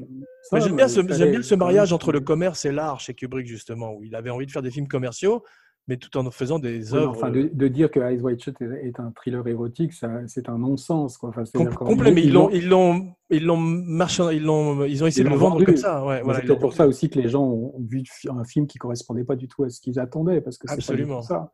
Et Barry Lyndon, c'est c'est pas non plus du tout les Trois Mousquetaires ou, Tom Jones. Ou... Ouais. J'imagine la tête des exécutifs, effectivement, ou des producteurs. Mais déjà, Barry Lyndon, tu vois le scénario là qui existe euh, tu te demandes même les mecs s'ils ont lu ça à la Warner, tu, te demandes ce qu'ils en pensaient parce que c'est, tu peux même pas t'imaginer ce qu'est le film euh, en voyant ça. Comment s'appelle le type à la Warner qui, qui, était une espèce de protecteur de Kubrick? C'est John Caffey. John Calais. Calais, c'est ça. Et John Calais, on te le décrit, euh, moi je me souviens, William Friedkin m'avait raconté que c'était le gars qui fumait de l'herbe toute la journée, tu vois, et qui, euh, quand, quand, tu, quand tu allais dans son bureau, il enlevait ses chaussures, il s'allongeait sur le canapé et il ah, tirait sur le joint. C'est l'école à l'HB. voilà. Et moi, je sais pas, j'ai vu des interviews de lui, il m'avait pas l'air comme ça, mais apparemment, si Friedkin raconte, c'est que c'est vrai. Et euh, je crois que c'est un type après qui, qui, qui qui était connu pour être un homme à femme, enfin un bon vivant, tu vois. Ah, c'est drôle. Je ne connaissais pas du tout sa réputation. Et après, il y a eu les deux, là, comment, euh, euh, Terry Samuel et, euh, et, Bob Daly, quoi, qui étaient les chairmen de la Warner, qui après lui ont, lui ont, bah, fait, je crois, comment. c'est Shining. non, Shining, c'était John Calais, mais c'est à partir de Full Metal Jacket et Eyes Wide Shut. C'est Terry Semel, par exemple, qui a demandé à Kubrick de prendre Tom Cruise. Ah oui, de travailler à nouveau avec une star parce qu'il l'avait pas fait depuis euh, Jack Nicholson, c'est ça. C'est ça. Euh, et, et, et, donc, il n'aimait pas travailler avec les stars, je pense, parce que euh, c'était c'était des gens qui étaient souvent compliqués. Bah, depuis l'époque de Kirk Douglas, où il avait eu, où ça avait été difficile, je crois, sur Spartacus. Ou, oui, puis mais je pense que de toute façon, c'est travailler avec enfin, travailler sur un, sur un film de Kubrick pour une, énorme star, c'est compliqué quand tu sais pas quand tu vas terminer, quoi. Tu vois, quand, tu, quand, tu, te dis que ça va te prendre un an euh, et que tu vois que ça va pas forcément te rapporter euh, un Oscar, ou c'est très prestigieux, mais tu regardes tous les acteurs qui ont tourné avec Kubrick, sont pas forcément des gens qui ont connu des carrières euh, éblouissantes. Après, si tu regardes le cosmonaute de 2001, l'Odyssée de l'espace, Malcolm McDowell a été connu pour un ou deux films. Il a tourné beaucoup, mais c'est pas un... il est marqué. Il a beaucoup travaillé, mais pourquoi Léa Pourquoi il n'a pas fait plus de choses, le cosmonaute de 2001 Enfin, tu me diras quand même que je ne veux pas dire que n'importe qui aurait pu jouer le cosmonaute de 2001, mais, c'est quand même un rôle qui est extrêmement robotique. J'ai vu des photos de lui il n'y a pas longtemps. Il a encore une bonne gueule. Il pourrait jouer le père de Ethan Hawke dans n'importe quel film, tu vois, et on le voit pas. Je sais pas pourquoi il a, il a pas. c'est pas un comédie. Moi, je l'avais vu dans Bunny Lake a disparu, euh, dans un film de Frank Perry aussi qui s'appelait Frank Elisa, je crois, c'est ça. Et un film d'horreur euh, aussi. Il avait fait années 70. Et, le, film d'horreur là de comment Black Christmas? Non, un truc Black, sur Black Christmas? Je sais plus. Enfin, c'est pas lui qui jouait dans un film avec euh, comment Full Circle? Ah non, c'est pas lui qui jouait là-dedans. Je, hmm. confonds. Il a fait des films d'horreur en Angleterre. Mais disons que c'est pas un comédien qui est spécialement euh, coté, tu vois. Mais il avait proposé le rôle à Paul Newman au départ, quand même, tu vois. Et tu vois ah bien que Paul Newman avait pas, aurait, aurait, refusé parce que personnage est quand même complètement, euh, c'est une sorte de, de, de robot, quoi. hein. Ouais, mais c'est mieux d'ailleurs que ce soit pas Paul Newman ou. euh, je veux dire, Mais c'est- pareil, mais je pense Mm. qu'ils auraient euh, Ryan O'Neill dans Barry Lyndon, il est bien parce que c'était peut-être une grosse vedette à l'époque, mais je veux pas dire qu'aujourd'hui les gens le connaissent moins, mais c'est quand même, on voit un personnage, tu aurais vu Robert Redford, ce serait Ouais. devenu un film de Robert Redford, tu vois, Ouais. il y aurait eu un truc où la star aurait fait. Moi, c'est ce qui me gêne un peu avec Shining, c'est que je trouve que ça devient une sorte de presque de, de, de critique du personnage de Nicholson, c'est-à-dire on a l'impression qu'il prend le vol au-dessus d'un nid de coucou, qu'il le pousse à une extrémité. C'est-à-dire que tu réfléchis comme un scénariste, tu réfléchis comme Stephen King. Là. Effectivement, dans l'histoire, c'est un John Voight qui arrive. C'est un type normal qui devient fou. Alors là, il arrive, il est déjà un petit peu dérangé au départ parce qu'il arrive avec le bagage de Volotune et de Coucou et qu'il est un peu excentrique aussi. Mais Kubrick disait qu'il a l'intelligence d'un écrivain. On peut croire à lui en écrivain. Et je trouve que le moment où il est dans l'interview avec Stuart Ullman au début, c'est pas le même type. euh, Oui, non, mais probablement. Mais moi, je, moi, je pense franchement que le film est fait sur Volotine et Coucou. C'est-à-dire que tu, tu vois, euh, le- les deux films commencent de la même manière. hein. Tu vois Ouais. une voiture euh, Ouais. sur un, un paysage de l'Oregon avec une Ouais. montagne enneigée. Hein. C'est pas pour rien qu'il a commencé comme ça. Je pense qu'il a été marqué par ça. Ouais. Et Après, puis il y a une grand- interview aussi. Une Ah, interview voilà, il y a la grande interview avec le Ouais. patron de l'asile. Et c'est enfin, c'est quand même. Tu sais qu'à un moment, chez les Duval devait jouer euh, la, la copine de Nicholson dans, dans Ouais, je. Coucou. C'est quand même Ouais. dingue. quoi, Hmm. Parce qu'il les avait repérés en fait dans. Al- euh, Kubrick avait vu. euh, non, Milos. Forman avait vu le film d'Altman, euh, Nous sommes tous des voleurs. Et en fait, il avait vu chez les Duval, il s'était dit ça va être bien pour la copine de Nicholson. Et en fait, il n'a pas pris la copine de Nicholson dans ce film-là, il a pris le, euh, Nurse Ratched, Louise Fletcher, tu vois, Ok. qui jouait dans, dans Thieves Like Us. Ouais. Et, et- et donc, après, quand même, quand tu vois Warren Beatty qui meurt dans la neige à la fin de, de, de McCabe et Mrs. Ouais, Miller, c'est la même chose. demandes à quel point ça n'a pas influé sur Shining, parce que c'est pas la scène du livre, tu vois. Donc, Ouais. Mais il y a plein de choses. tu, as- tu peux prendre comme ça je- dans d'autres films. Et de voler comme ça, je trouve ça, ça magnifique quand tu Oui, le mais après, je pense, je pense que quand il a fait Eyes Wide Shut, il, il a joué avec l'idée qu'il allait faire un film sur le couple Kidman-Cruise aussi. C'est-à-dire que les gens allaient essayer de lire ça et il l'a Ouais. joué. Et il a eu raison d'ailleurs. Les rumeurs d'homosexualité sur Tom Cruise, tu vois, quand il croise les mecs dans la rue, qui le traitent. Enfin, tu te demandes s'il n'y a pas ça derrière aussi. Et la scientologie, tout ça, ouais. Et, et la- et la- le culte euh, qui, qui manipule. Enfin, tu te demandes si quand même. c'est- Alors, je peux pas croire que tout soit inconscient. Moi, j'ai des théories sur ce film. On me dit que c'est sûrement pas aussi pensé. J'avais même discuté avec une de ses filles qui avait l'air pas du tout euh, au courant de ça, mais qui avait pas l'air de trouver ça non plus complètement euh, délirant. Mais, mais après, les artistes, quand ils créent des choses, surtout quand, sur une période aussi longue, hein, parce qu'ils tournaient pendant deux ans, il y a Ouais. des choses qui peuvent changer. hein. Peut-être que Bien tout d'un coup, il leur arrivait des ouais. trucs. euh, Ouais. Kubrick, sa fille est tombée dans la scientologie, il l'a découvert pendant le tournage. Peut-être que ça s'est retrouvé quelque part. Elle est tombée dans la scientologie pendant le tournage d'Ice White Shot ou avant? Non, elle était, elle était déjà en approche euh, quand il écrivait euh, Ouais. en 95. Wow. Mais disons que c'est pendant visiblement le tournage qu'il a appris qu'elle était, euh, qu'elle était sucked in, dans, dans- qu'elle était devenue euh, complètement euh, member. Wow. Et, euh, et, et elle avait refusé de composer la musique d'Ice White Shot parce que je pense qu'il lui avait proposé de composer la musique pour qu'elle revienne. hein. Ouais. et, et elle n'a pas voulu revenir.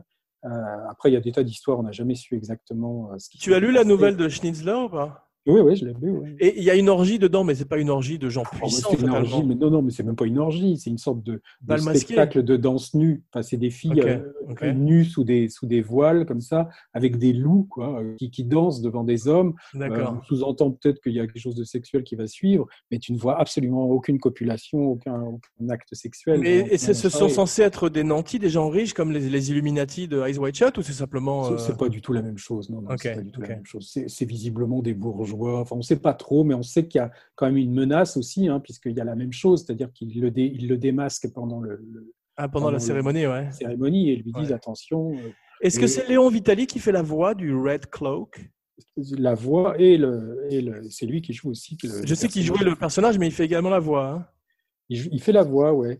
Et je pense en fait qu'il a, rempla- il a remplacé un acteur qui était qui devait le faire et qui n'a pas pu se libérer. Enfin, c'est ce qu'il a raconté. Ouais. Euh, je- moi, je trouve que de toute façon, il, comme on voit pas, ça, ça c'est pas gênant. hein. On le voit, Léon Vitali, à un moment dans le film. hein. Tu vois Tom Cruise qui, qui essaye d'attraper un taxi dans la rue et tu vois un type qui sort du taxi, c'est lui. hein. Ah, j'ai pas fait attention. j'ai pas vu. Tu vois, quand, quand, quand, euh, tu sais, il voit le, le- Ouais. le- la coupure de journal où on voit euh, qu'une fille Ouais. a été retrouvée assassinée, enfin Ouais. morte chez elle et tout ça. On voit, si tu fais un arrêt sur image et que tu lis le- le- l'article du journal, on voit qu'à un moment, la fille en question, elle avait un petit ami qui s'appelait Léon Vitali, qu'il a appelé, euh, le- le- qui est un couturier ou je sais pas quoi. C'est un, bon nom de- un bon nom de couturier, effectivement. Et, euh, mais Eyes Wide Shut, c'est, moi je pense qu'on ne sait pas si c'est le film qu'il aurait fait. Moi je suis très circonspect, enfin je suis très très euh, mesuré là-dessus parce que j'ai parlé, ouais, mais il y a, j'ai, des copains qui, sont, qui ont fait des, des recherches très poussées euh, en regardant les archives et tout. Euh, par exemple, moi, le premier plan qui me paraît être un film qui code complètement le film, c'est-à-dire c'est quand elle se déshabille comme ça devant ce- cette fenêtre en forme de pyramide avec les deux Ouais. colonnes. où Moi, j'ai lu hein, quelque chose d'ésotérique. Maçonnique, ouais. Il paraît qu'en fait, c'est un, c'est un plan qui n'a pas été monté par Kubrick, ça a été monté après sa mort par, euh, par bah, l'équipe euh, Léon Vitali, Yann Arlan et tout. Alors, est-ce avait que Sidney Pollack a travaillé sur le film en post-production après ou? On ne sait pas trop, on Ouais. raconte que c'est Sidney Pollack qui l'a fait. Moi, ce que j'ai appris, enfin, John Ronson, qui est un journaliste qui connaît bien Christian Kubrick, m'a dit qu'en fait, c'est essentiellement Yann Arlan, Léon Vitali et la- la- les monteurs qui ont filmé Ouais. le film. Je ne crois pas que Pollack, Pollack a peut-être don- donné des conseils, mais, Ouais. mais en tout cas, il n'a pas mixé le film. Et, mais on ne sait pas, franchement, euh, est-ce que ce premier plan euh, que je trouve, moi, euh, enfin, je peux- pour moi, c'est un film qui est. Je ne peux pas envisager ce film sans ce premier plan. Mhm. D'apprendre que c'est en fait un plan qui aurait été rajouté comme ça parce qu'il aurait tourné une suite de moments érotiques, comme ça, il aurait filmé Nicole Kidman dans plusieurs activités quotidiennes où elle est nue, enfin, ou en train de s'habiller, tout ça. Donc, Hmm. on a au milieu du film où tu la vois enfiler un soutien-gorge. Mettre du déodorant et tout, ouais. Voilà, mettre du déodorant. Donc, ce, ce serait, ça aurait été pendant la même série de plans hein, qu'il aurait Ok. tourné ce, ce- plan où elle se déshabille. Mais la manière dont la robe tombe, c'est-à-dire là, dans ce premier plan, hein, la façon dont la robe tombe, Ouais. c'est tellement la même chose que quand les robes tombent à l'orgie, quand tu vois les femmes qui, qui tout d'un coup apparaissent nues. Ouais, ouais, je ne peux pas croire que c'est pas une rime, tu vois, que c'est pas Bien un sûr. Ouais. euh, J'ai beaucoup de mal à penser que c'est quelque chose en fait qu'il n'aurait pas voulu euh, utiliser comme premier plan. Mais après, bon, euh, peut-être tu sais que on a bien vu dans Full Metal Jacket, hein, le, le- le- le scénario se terminait par la mort de Joker, Ouais. et, et tu voyais Joker mourir et tu voyais en film 8 mm de Joker en qui mimait la, la- comme Ah, s'il jouait à vois. Ouais. Et en fait, il renonçait à ça en tournant le film, en se disant qu'il voulait pas tuer Joker et qu'il cherchait une nouvelle fin. Donc peut-être que pendant le tournage du film, il y a des idées qui lui venaient. Bien et peut-être ouais. qu'il avait laissé des conseils euh, en disant peut-être qu'il voulait commencer par une... Moi, je pense qu'il voulait commencer par une photo de, de Nicole Kidman nue. Parce que Ouais. vu que, que, que le film avait cette réputation un peu érotique, je pense qu'il voulait annoncer la couleur tout de suite. Mais, mais, mais si tu regardes bien, pour moi, euh, tout cas la, la thèse que j'ai moi, c'est que ce premier plan te montre une femme comme ça qui se déshabille, qui est l'actrice du film. Donc tout le monde est là en se disant ah donc tu regardes Nicole Kidman qui se déshabille, mais tu vois pas ce truc avec les, les, les panneaux euh, Ouais. avec les colonnes et les trucs. Alors que c'est ça, c'est-à-dire que c'est, l'emblème déjà des, des Illuminati, ou je sais pas comment tu peux appeler, enfin les gens qui contrôlent un petit peu cette, ce couple, hein, Ouais. contrôlent même de manière financière, parce que Sidney Pollack quand même a acheté complètement Tom Cruise, tu vois, c'est son Ouais. Médecin personnel. Ouais. Mais Ouais. en gros, ça Il est presque comme un médecin de la mafia, en fait. Il, il appartient à ces gens. euh, un peu. Mais ça demande que la chambre des Hartford, c'est-à-dire qui est censée être un endroit euh, de l'intimité, est un, est un temple maçon. C'est-à-dire c'est un temple, C'est qui est- fou. c'est un endroit qui est déjà hanté par une présence Un euh, petit peu à la manière, euh, un petit peu à la manière de Rosemary's Baby avec le Dakota peu. Building. Mais Ouais. moi, je vois beaucoup de, de, de parenté entre Rosemary's Baby et Eyes Wide Shut, hein, parce que Ouais. je pense que c'est un film que Kubrick aimait. Je dis pas que c'est un film satanique, euh, Eyes Wide Shut, mais tu peux quand même voir dans l'orgie qu'il y a quand même quelque chose d'un petit peu... euh, Et la neuvième porte, c'est ça là, où- un le- petit peu, ouais, ouais, aussi la neuvième porte. Alors moi, j'avais interviewé Polanski une fois qui m'avait dit, c'était au moment, euh, c'était avant la neuvième porte, c'était au moment de la jeune fille et la mort, il me racontait qu'il passait mais des heures à téléphoner à- à- avec Kubrick à l'époque. Et qui se, il lui demandait comment tu as fait tel truc, comment. C'est Je drôle. suis sûr que quand il lui a, quand il, quand j'ai, pas revu Polanski depuis vraiment, enfin si je l'ai réinterviewé une fois, mais on n'a pas eu le temps de parler de ça. Mais je suis quasi sûr que ce, ce, ce motif comme ça de pyramide entre deux, deux qui est qui est dessiné dans l'arrangement des rideaux de la chambre. Avec- je suis sûr que ça vient d'un plan de, de Rosemary's Baby où tu vois, Ouais. dans le moment, tu vois aussi un œil entre, entre Ouais, j'avais vu ça euh, dans. On va, d'ailleurs leur faire un petit shout-out de la Kubrick Society. Ils Voilà. avaient pas- Andrew Fritsch avait, par- avait fait un grand parallèle entre euh, Rosemary's Baby et Eyes Wide Shut, effectivement. Je ouais. suis sûr qu'il a dû lui dire, parce que je sais que Polanski, un jour, moi, quand je l'avais interviewé, il m'avait parlé d'un livre qu'il avait lu sur euh, un livre médical, hein, presque, sur l'œil, la persistance rétinienne, le subliminal. Ouais. Et je suis sûr qu'avec Kubrick, ils ont dû parler de ça et que c'est que que c'est quelque chose qui devait C'est l'intéresser. fascinant parce que Kubrick avait l'habitude de, de téléphoner à, à beaucoup de metteurs en scène pour leur demander euh, des, des- les Oui, secrets de leurs plans. ouais. bah, même avec Sergio Leone, là, dont on parlait. hein, Ouais. Et même Cameron, enfin même plus tard, d'autres metteurs en scène.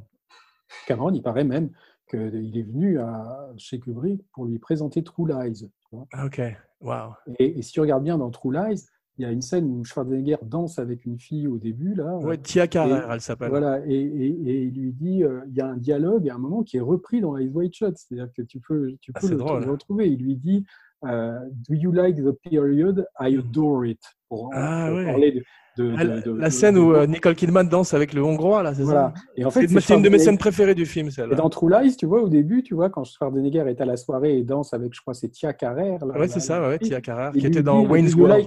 Do you like the period? I adore it. Tu vois, quand drôle. il parle de bronze de la Renaissance. J'avais pas fait le rapprochement, j'avais plus fait le pas- rapprochement avec James Bond, mais c'est vrai, t'as raison. Et tu te demandes jusqu'à quel point c'est pas Kubrick qui s'est amusé à faire un, un écho, parce que Frédéric Raphaël, il m'a dit que c'est pas lui qui avait écrit cette. cette C'est drôle. Je sais qu'il lui avait montré The Abyss, mais je savais pas qu'il lui avait montré True Lies aussi. True Lies. Ouais. True Lies, c'est 93, donc tu vois, quand il préparait Ice White Shot, ça devait être 94, 95, enfin, quand il génial. à écrire Ice White Shot. Donc c'est c'est ça qui est rigolo, quoi. Pour, pour revenir à, à Barry Lyndon, je savais pas du tout que Marissa euh, Berenson avait juste un an de plus que Léon Vitali. C'est incroyable, hein Ça passe Oui, très mais bien. oui, mais il y a des choses, si tu veux, dans euh, Guy Bedos et Marthe Villalonga dans Un éléphant, ça trompe énormément, Ouais. ont deux ans de différence. Ah, C'est fou, ouais. Cary Grant et la personne qui joue sa mère dans La mort aux trousses, je crois qu'ils ont cinq ou six ans de différence. C'est Donc extraordinaire. souvent, euh, il y a des, il y a- quand tu vois euh, comment euh, Pat Hingle, qui joue le, le- le père de, de Warren très bien. dans, dans La fièvre dans le Qui sang, joue le, le Commissioner Gordon dans le premier bateau. voilà, qui, qui Mm. joue le père de Warren Beatty dans, dans, dans La fièvre dans le sang, il, il est- il est, il, est, il est presque du même âge que lui, tu vois. Ouais. c'est, des, des, oui, il y a des, y a des, y a des- franchement, des fois, on n'a pas, il y a, je pense qu'il y a beaucoup d'exemples dans l'histoire du cinéma de Ouais, parents ouais. et d'enfants qui sont. Bah, ré- plus récemment, dans- il y avait un très mauvais film qui s'appelait La Momie avec Tom Cruise, justement, on parlait Ouais. de Tom Cruise, et il est face à Russell Crowe, et euh, Ouais. Russell Crowe a, je crois, deux ans ou trois ans de moins que lui, et a l'air d'en avoir dix de plus. Ah oui, oui, non, mais Russell Crowe, il est de, je crois qu'il est même né que moi, il doit être de 64. Et tu as l'impression qu'il a, qu'il a, qu'il a déjà 70 ans, presque des fois, tellement il est gros. Enfin, ça, c'est les gens qui prennent beaucoup de poids. hein, Ouais. qui- En plus, Et là, il on a l'impression qu'il choisit que des rôles de gros, là, récemment, où il va, va pouvoir. parce qu'il a, parce qu'il a, il a pris énormément de poids. Quoi. Je Ouais. pense qu'après, c'est pas évident. Même, tu vois, des gens comme Gérard Depardieu et tout ça, pour les utiliser aujourd'hui, euh, quand tu es un, une carrure comme ça, tu peux pas leur faire jouer n'importe quel rôle. Tu vas pas leur faire jouer un pauvre type. Ou, Bien sûr, c'est drôle, c'est des, des, des vies à la Brando ou à la Elvis. Voilà, coup, Brando, tu pouvais pas l'utiliser non plus. euh, Non. Apocalypse Now, à la base, c'est pas le comme les Kurdes, c'est pas censé être un obèse. hein. Non, je sais, ouais. mais moi, moi j'ai fini avec le temps par aimer cette espèce de gros Bouddha euh, curieux dans la jungle. Moi, j'ai toujours eu un problème avec ce film. Je euh, comprends. en tout cas- enfin, j'aime le film, mais je- en tout cas, quand il arrive chez Brando, j'ai toujours l'impression que ça, ça, ça se perd. Ça quoi. part, ouais, non, c'est sûr. ça part dans un délire euh, un peu intelloir. Il y a des gens qui adorent ça. hein. Moi, je Hmm. pense que c'est. Je sais pas si ça aurait été mieux comme il l'avait conçu au départ, où il y avait. C'était censé finir par une très grande bataille où Kurtz et Willard se battaient ensemble, tu vois, euh, contre un ennemi commun. Je sais pas si ça aurait été mieux. hein. Non, tu aurais pu avoir ça avec un, un, un- un Lee Marvin ou un type comme ça, mais pas Je pense que ça effectivement. aurait été beaucoup trop, trop classique. Ouais. Mais, mais là, tel quel, ça me paraît tellement euh, se perdre dans des considérations philosophico, euh, la mort, la coiffure, tu vois. Enfin, je, je, je trouve pas que Ils n'ont pas trouve, ils n'avaient pas leur fin, ils l'ont pas trouvé, c'est ça. Il paraît que Ça donne un Kubrick avait dit ça à Michel Simon, parce qu'une fois, Michel Simon était allé le voir pendant le montage de Shining, et il venait de voir Apocalypse Now à Cannes Ouais. en 79, et Kubrick lui avait demandé alors comment c'est Apocalypse Now et tout, donc euh, il, lui a- il lui avait euh, raconté un petit peu. Et, euh, et il paraît qu'après, quand Kubrick a fini le film, il a dit à Michel Simon, mais ça ça marche pas du tout ce truc à la fin, tu vois, où Brando est censé donner une caution intellectuelle à tout ça en récitant du T.S. Eliot. Ouais. Il y a, Je pense qu'il y un problème de scénario. il y a un rôle, et on finira sur la tangente là-dessus. J'ai un rôle de Brando que j'aimais bien, moi, c'était le docteur Moreau. Tout le monde avait craché dessus, mais je trouve Je qu'il n'ai pas, j'ai vu le film, mais il a très mauvaise réputation. Ouais, mais ce qu'il fait dedans est assez étonnant quand même, dans, dans le genre acteur en totale Bah, Le problème de, liberté. de- le problème de Brando, moi j'en avais parlé une fois avec, euh, je souviens, pendant une interview avec William Friedkin, c'est parce que tu sais que William Friedkin, au départ, il- sur L'Exorciste, on lui avait demandé de prendre une star pour jouer le père Mérine. Je crois qu'il y avait Marlon Brando qui était plus ou moins envisagé, puisque c'était Ouais. après le parrain. Ouais. Euh, il y avait Jack Nicholson qui voulait faire le rôle du père Carras, tu vois. Et, et Friedkin, lui, il voulait pas tu vois, il voulait des- des- parce qu'il pensait que c'était des. Et puis surtout, il, il disait que Brando était quelqu'un d'extrêmement caractériel, qui pouvait tout d'un coup décider tout d'un coup d'arriver habillé en femme, tu vois, Ouais. parce qu'il pensait que c'était une bonne idée de jouer la Ce scène. qu'il a fait ça. sur Missouri Breaks, un peu. Et voilà. Et moi, j'ai Mm. interviewé Arthur Penn une fois, qui m'avait dit que c'était très compliqué avec Brando parce qu'il avait des idées tout le temps et visiblement pas que des bonnes, tu vois. Ouais, c'était des caprices, comme c'était quelqu'un qui méprisait, euh, qui méprisait le métier d'acteur et souvent les gens avec qui il travaillait. Je pense qu'en en, en voulant imposer les idées les plus débiles, c'était une manière un petit peu de se moquer d'eux, tu vois, ou d'être Ouais. Ou d'être euh, très Dans le docteur Moreau, il arrive avec un seau à glace sur la tête parce qu'il avait chaud pendant le tournage. Non, mais il paraît qu'il est habillé en femme aussi, ou en vieille grand-mère. Ouais. Il y a- il y des... Mais ça, c'était pas voulu du tout par le réalisateur. Donc après, le Non. réalisateur est obligé de s'incliner. Mais tout ce euh, film était incroyable. Ils ont viré Richard Stanley au bout de quelques jours. Frankenheimer est arrivé. document- il y a un documentaire qui raconte en fait, Ouais. le film qu'aurait dû faire. euh, Qui s'appelle The, I- Island of the Lost Souls. Ah, Très bon documentaire. Je Ouais. l'ai pas vu, hein, mais paraît-il que c'est plus intéressant que le, que le film fini. Et euh, il vient de faire un bon film, Richard Stanley. Il lui a fallu Ah bon beaucoup de temps pour revenir, qui s'appelle euh, Color Out of Space, d'après Mhm. Lovecraft, avec Ouais, ouais. euh, Nicolas Cage. Ah que le nom me fait rire. Mais euh, il- Et donc, pour finir sur Barry Lyndon, moi, je pourrais dire aussi quelque chose, c'est qu'en regardant le film de plus en plus, moi, il y a les choses qui me sont le plus apparues, en fait, c'est presque la dimension, on parlait d'ésotérisme hein, chez Kubrick, mais en tout cas, la, la dimension de prédestination, du fait que les choses sont presque déjà réglées d'avance, tu vois, c'est-à-dire que la voix du narrateur désincarné, qui a donc pris la place finalement de la voix de Ryan O'Neill, qui aurait dû être le personnage qui raconte son histoire comme dans Orange Mécanique. Michael O'Dern, non, comment il s'appelle? Michael, Michael, euh, Michael Holdern, ouais. Ouais, c'est ça. Euh, c'est quelqu'un en fait qui, qui a l'air d'être un peu la voix de la providence, tu vois, enfin qui Ouais. a l'air d'être un petit peu le destin. C'est-à-dire, c'est aussi une présence dominante, hein, comme ça. Oui, puis c'est ce côté aussi conteur euh, autour Conteur, du feu. J'adore ça. euh, mais qui a l'air quand même de connaître le dessous des cartes, qui a l'air déjà.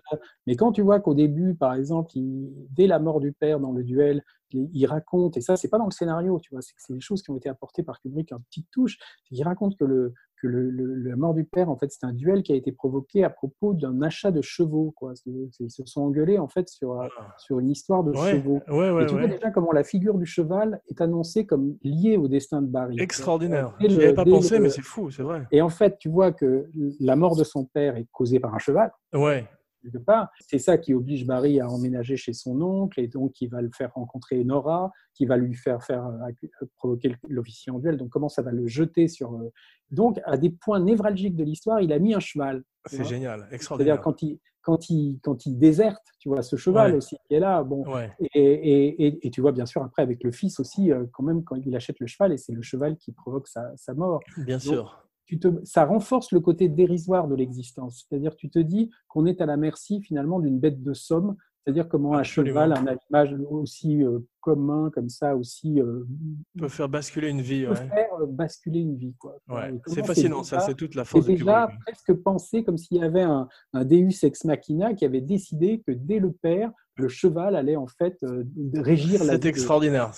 J'adore tout ce que tu dis là. Ça- Ça me fait aimer le film encore plus. Et je pense que c'est voulu, je pense pas que c'est des coïncidences, parce que tout ça n'est pas dans le scénario, donc je pense que c'est des idées qui lui sont venues comme ça progressivement et qu'il a orchestré ça en rajoutant une voix off, pour... parce qu'on voit pas de cheval dans le duel avec le père, c'est juste dans le narrateur. Dans le narrateur, effectivement. Hein, donc il y avait probablement des chevaux à un moment dans le film et il s'est dit et si je et c'est dans ce souci comme ça de créer des symétries hein, comme Ouais. le dernier duel qu'il a inventé pour répondre au duel de, de son premier duel quand il est jeune. Ouais. avec le Est-ce que tu crois que John Woo a eu ses idées de colombe en voyant ce dernier duel? J'en sais rien, peut-être. en tout cas, c'est un accident aussi, les colombes. hein. Ah ouais. c'est un, c'est un, un décor qu'il a trouvé et, et il se trouve qu'il y avait plein de pigeons. C'est pas des colombes, là, c'est des pigeons. je Des crois. pigeons. Et, ouais. et qu'il a, il, a, il y avait ces pigeons partout, donc ils se sont dit il faut enlever les pigeons. Et, et en fait, il, il s'est dit mais non, il vaut mieux les laisser parce qu'à chaque coup de feu, tu as les, les pigeons qui. C'est extraordinaire. Et Ouais, ça crée une ponctuation Une dramatique. texture, une ambiance, ouais, c'est fou. ouais. Et Ryan O'Neill, il raconte que, que quand il jouait la mort de son fils, il a, il, il- il- en fait, le, le château où il jouait, où il, où il tournait, était en fait envahi par les sauterelles parce qu'il y avait une invasion de sauterelles. Donc déjà, il paraît qu'il y avait des sauterelles sur le lit et tout. Et en plus, il y avait un zoo derrière, il paraît, dans, dans le château. Tu vois, c'est une sorte de château où il y a une sorte de, de jardin zoologique et il y avait des singes. Et donc, pendant, pendant qu'il était en train de, de- de jouer la mort de son fils, il y avait les singes qui hurlaient, tu vois. Donc, tu avais l'impression même que au XVIIIe siècle en Angleterre et tu entends des bruits du Kenya ou tout ça. Donc, ça troublait sa concentration. Donc, il Ah, paraît tu que- parles, ouais. que Kubrick a dit il faut leur donner des bananes. Tu vois donc, que quand les caméras tournaient, il y avait des stocks de bananes énormes, donc ils balançaient des bananes aux singes pour pas qu'ils crient. Tu vois donc les, singes, extraordinaire. ils ont tourné pendant des, des- des- des jours et des jours, il paraît qu'après les singes ils avaient mangé tellement de bananes qu'ils étaient malades et t'entendais des t'entendais les singes qui dégueulaient parce qu'ils des étaient malades d'avoir mangé trop de bananes. Enfin, c'est comme ça que Ryan O'Neill le raconte et je trouvais que c'était quand même assez marrant de C'est génial. cette scène qui est quand même extrêmement poignante, où tu vois, moi je trouve qu'il est, il est magnifique. Il y a des singes qui vomissent. le en- mec, il, il joue ça en entendant les singes qu'ils sont là en train de faire. Et c'est quand même c'est c'est behind the scenes, c'est quand même très très C'est croustillant. très drôle. Ce sont les singes de 2001 qui prennent leur revanche. Voilà, c'est les singes de 2001 qui prennent leur revanche. Mais, mais disons que c'est. Moi, je suis sûr que sur Barry Lyndon, il y a des tas, il y a des tas d'anecdotes qui doivent être marrantes. Mais comme c'est un film de Kubrick que les Américains n'ont pas aimé, euh, qui a même des fois même pas été inclus dans des coffrets DVD. Hein, tu sais Ouais, que- incroyable. Il y, a, il y a simplement euh, 72 euh, informations trivia sur IMDB, ce qui est très peu pour un film de cette ampleur. Oui, oui. Mais parce que, euh, comme ça ne générait pas d'intérêt, euh, il n'y a pas de littérature autour de Barry Lyndon. Tu vois, il y a quelques Ouais. ouvrages critiques aujourd'hui, mais à l'époque, en tout cas, il Time Magazine avait fait la couverture avec Mais avant la sortie. Avant la Ouais. sortie. Ah, c'est ça, ouais. Et quand le film a été un un très gros échec, et ça n'a marché en gros qu'en Europe, dans quelques pays, hein, et au Japon, je crois, bizarrement. Euh, du coup, bah, ils n'ont pas. euh, c'est un, un film qu'aux États-Unis, les gens ne connaissent pas. hein. Ouais. Lyndon, les gens ne savent pas ce que c'est. C'est vrai. Maintenant, maintenant, il commence à avoir une espèce de re. De... Oui, mais chez des gens qui sont un peu branchés cinéma, tu vois. c'est vrai, c'est vrai. Ryan O'Neill est plus un acteur tellement dans le spotlight, tu vois. Donc c'est pas comme s'il y avait encore une énorme. Tu vois, Nicholson est un type qui est resté quand même dans les mémoires très longtemps, Puis Euh, qui a eu une même si- carrière après Shining. Qui a eu une carrière après Shining, qui a fait Batman, enfin des- qui a parlé à différentes générations. Donc, Ouais. du coup, quand les jeunes générations voient Nicholson, euh, avant même de voir Kubrick, ils regardent le film, tu vois quoi. Ouais, ouais. Alors qu'avec Ryan O'Neill, je pense qu'il n'y a pas du tout ce, ce- même si c'était une grande star pendant 2-3 ans, aujourd'hui, ça ne veut plus rien dire pour le public d'aujourd'hui.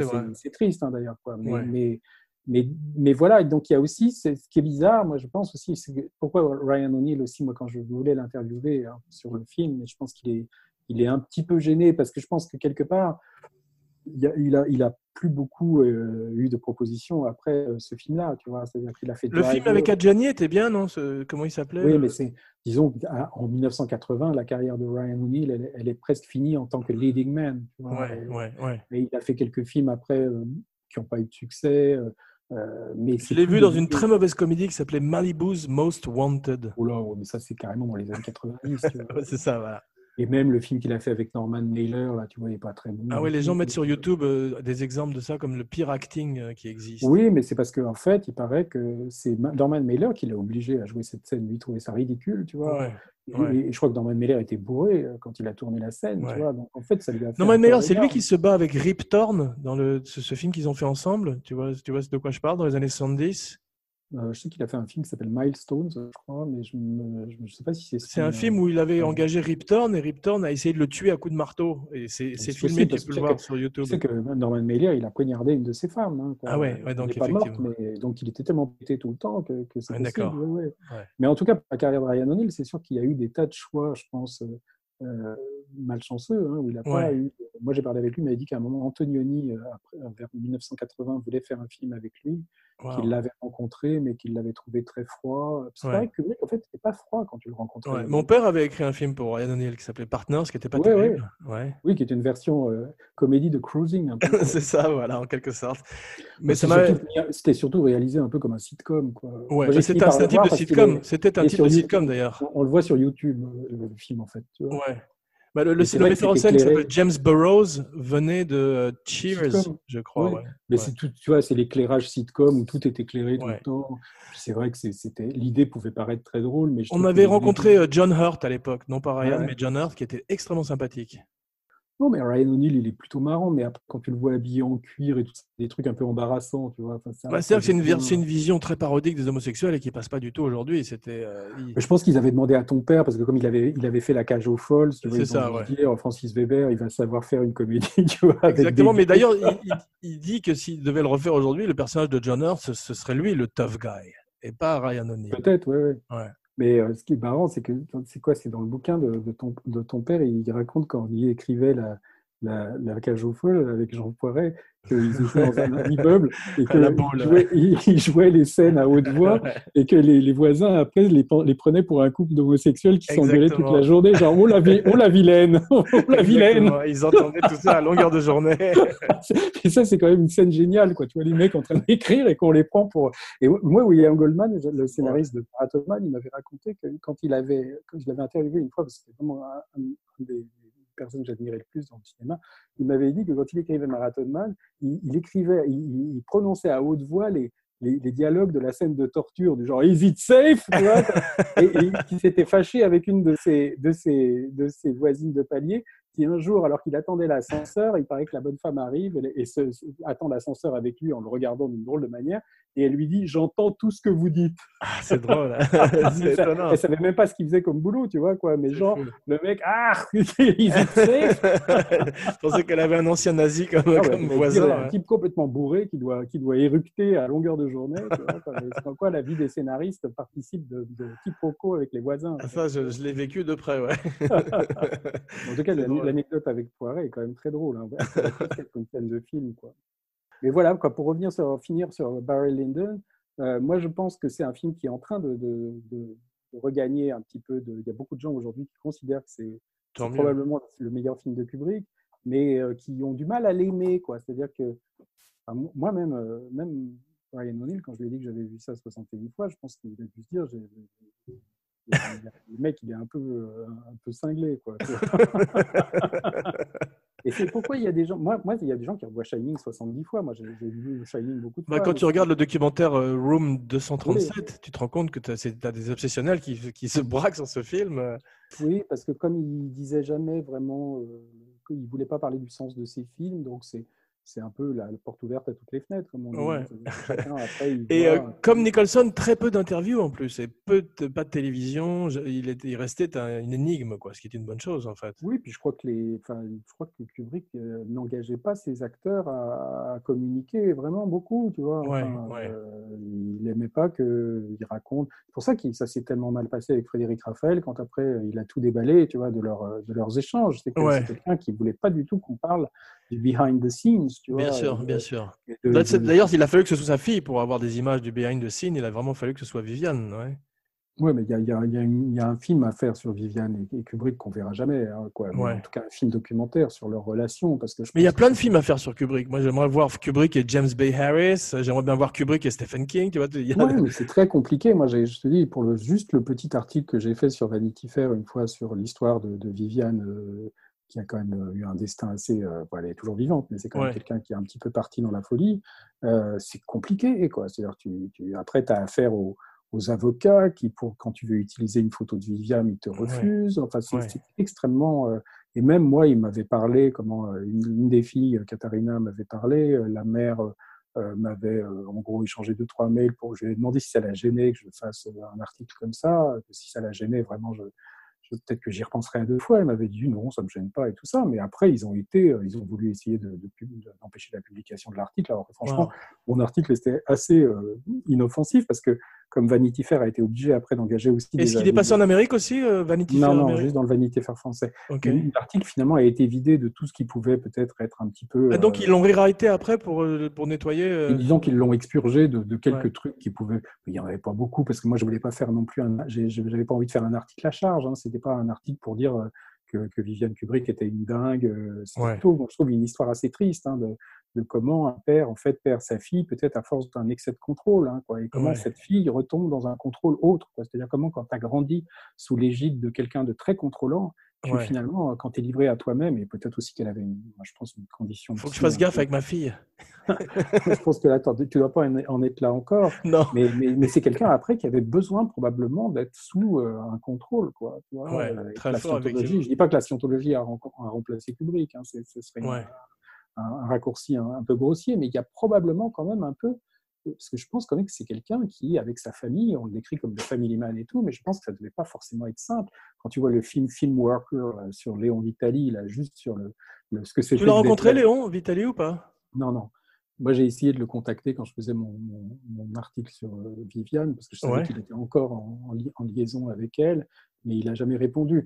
Après, s'il est ami avec elle, peut-être qu'il devait croire que c'était un journaliste qui voulait, euh, tu vois, faire quelque chose de, négatif, donc il n'a pas voulu.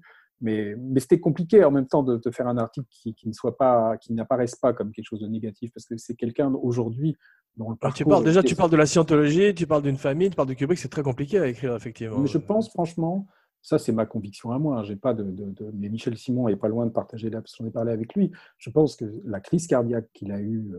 Euh, vient du travail que lui avait demandé Eyes White Shut. Hein. C'était quelqu'un qui était épuisé, euh, qui n'était pas en bonne santé, qui avait déjà un problème cardiaque depuis quelques années. Mais je tu vois toutes les photos de lui jeune, il a tout le temps une cigarette à la main ou à la bouche en plus. Oui, il avait peur très de tard. Hein. Il, avait il, avait peur de voler, mais il n'avait pas peur de, de, fumer. Quoi. mais disons que c'est quelqu'un, je pense, qui a été très affecté par, euh, par ce, ce, problème avec sa fille quand elle est partie quand tout d'un coup il l'a su qu'elle était peut-être tombée dans la scientologie. Euh, que, je pense que ça l'a, ça, ça, ça, ça, l'a, je pense, encore plus affaibli ou, c'est possible. En plus, un, tournage et un tournage Kubrickien en plus là-dessus, c'est terrible. Toutes les je pense, moi, moi, je pense, franchement, là, c'est des, des, suppositions que je fais. Hein. Je, je, pas je pense, je n'ai jamais cru, moi, qu'il avait renoncé à son film sur la Seconde Guerre mondiale parce qu'il y avait Schindler's List. Ah oui, The Aryan Papers, c'est ça? Et Je crois pas ça. Je crois il avait, il avait écrit le scénario, engagé l'actrice, il avait fait les repérages. Simplement, il fallait tourner à l'étranger. C'était un sujet ah très, euh, très dramatique qui l'affectait beaucoup. je crois que tu as euh, raison, parce que sinon, il aurait refusé de faire Full Metal Jacket après Apocalypse Bien sûr.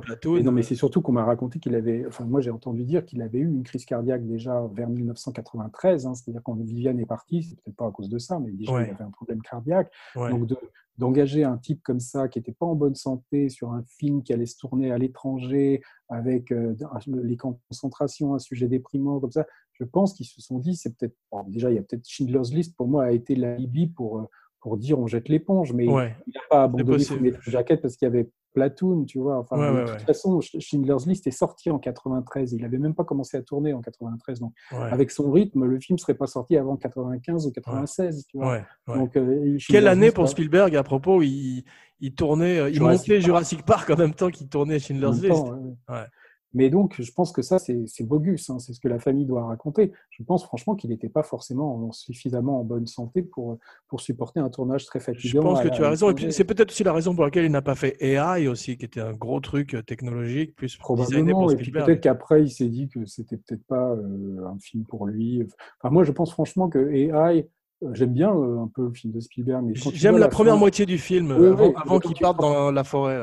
Ce qui est marrant, c'est quand tu vois toute la fin de AI, quand les robots ont repris le contrôle sur le monde glaciaire et tout ça, tu vois très bien à un moment euh, euh, ce qu'aurait pu donner la, la, scène de la chambre Louis XVI filmée par, Kubrick, par euh, Spielberg.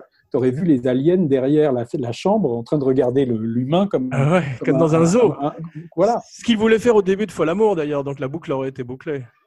Mais je pense que là, le film aurait été beaucoup trop explicite, et c'est un peu le problème de AI aussi. Et puis de finir par une chanson de Lara Fabian avec le gamin qui. Ah, j'avais oublié, dis donc.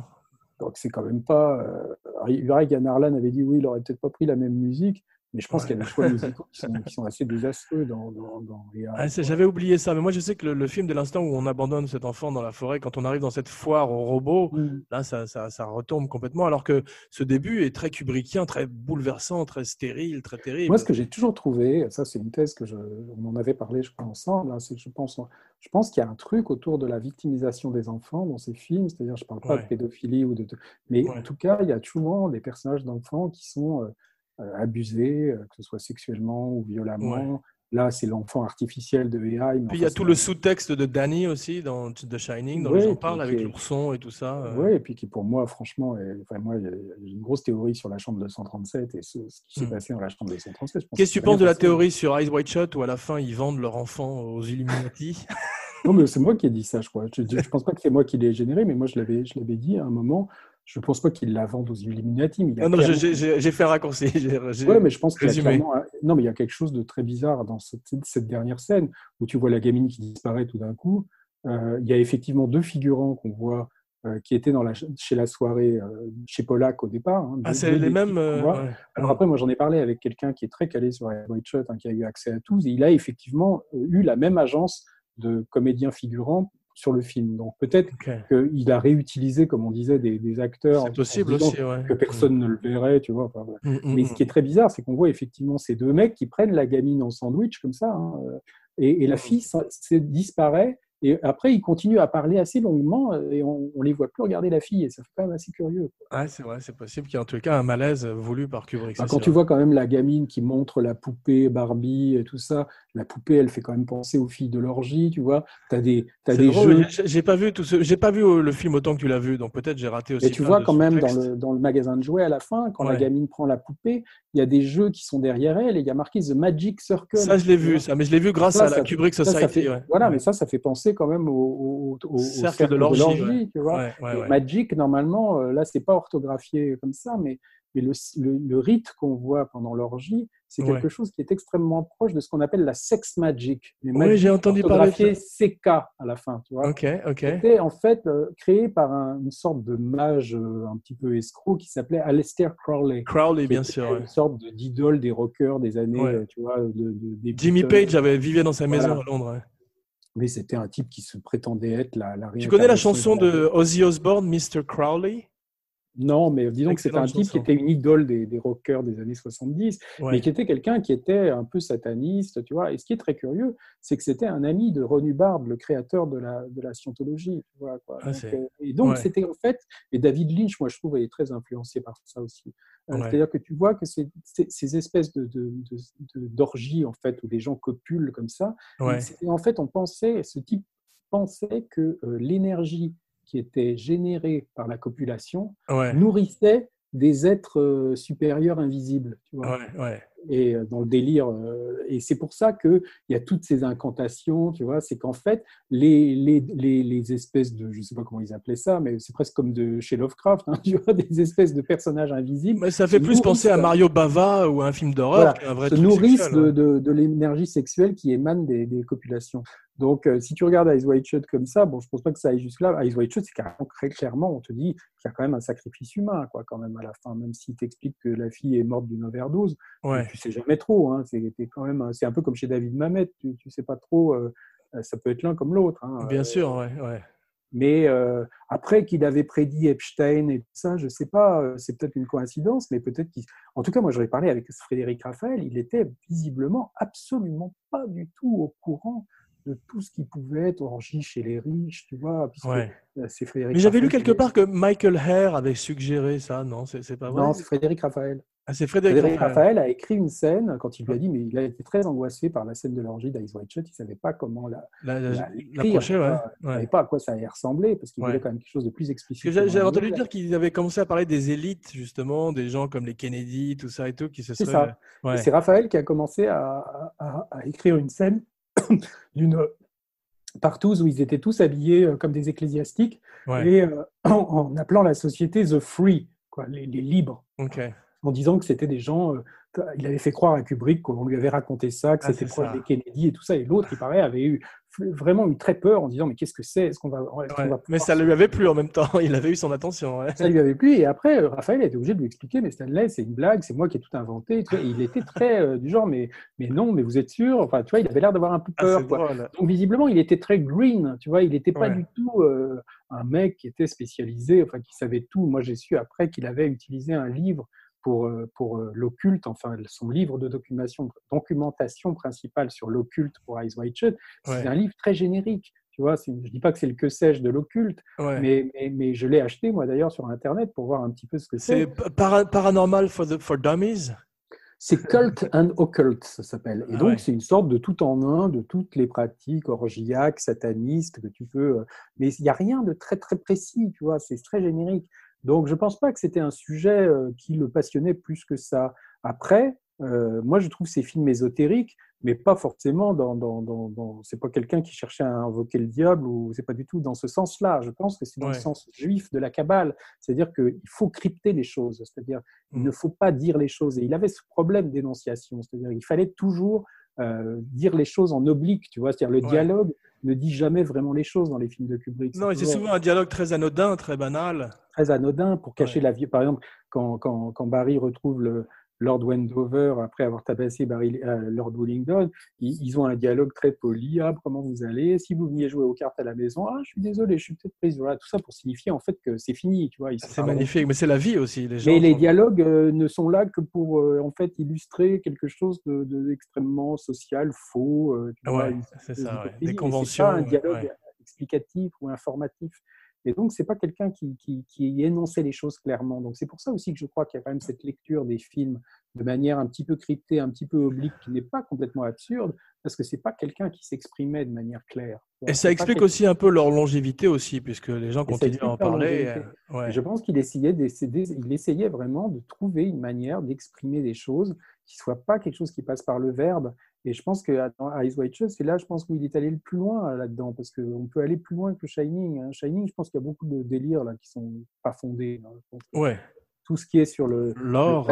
Non, mais je pense que tout ce qui est sur l'hôtel qui représente l'Amérique et que le fait que c'est l'histoire de l'Amérique, les, les guerres, le génocide, c'est probablement vrai, ouais. mais que, que, ça fasse allusion à l'Holocauste et à tout ça, je, je suis moins convaincu. Hein. Et à la, à l'alunissage de, de, des moon landings et tout ça, ça, je crois pas du tout. À cause du sweatshirt de Danny avec Apollo. Non, ça, ouais. je crois, ça, je crois pas à ça. Mais, ah, moi mais, non plus, ouais. mais je pense franchement qu'il avait aussi, euh, on, on, parlait de, de, de, la manière de suggérer euh, l'homosexualité, enfin des choses un petit peu subversives il ne va pas les énoncer par le dialogue, il ne va pas les énoncer par des scènes explicatives, il va essayer de trouver quelque chose qui prend le sujet euh, par, derrière, la bande. par derrière, ouais, ouais. en oblique comme ça, tu vois. Il ne va, pas, va pas être frontal. Et, et, ça, c'est quelque chose de très kubrickien. C'est de pas être... que j'apprécie énormément en tant que spectateur. Voilà. Comme la photo à la fin de Shining, c'est-à-dire c'est qu'est-ce que ça veut dire bon, bah, chacun peut avoir une interprétation, mais il y en a une assez claire, hein, c'est qu'il a toujours fait partie de, de, de ces gens de l'hôtel, comme ça, que l'hôtel l'a avalé. Et c'est probablement, moi je pense, franchement, je, je sais que c'est. Il voyait des films d'horreur pendant qu'il écrivait Shining avec Diane Johnson.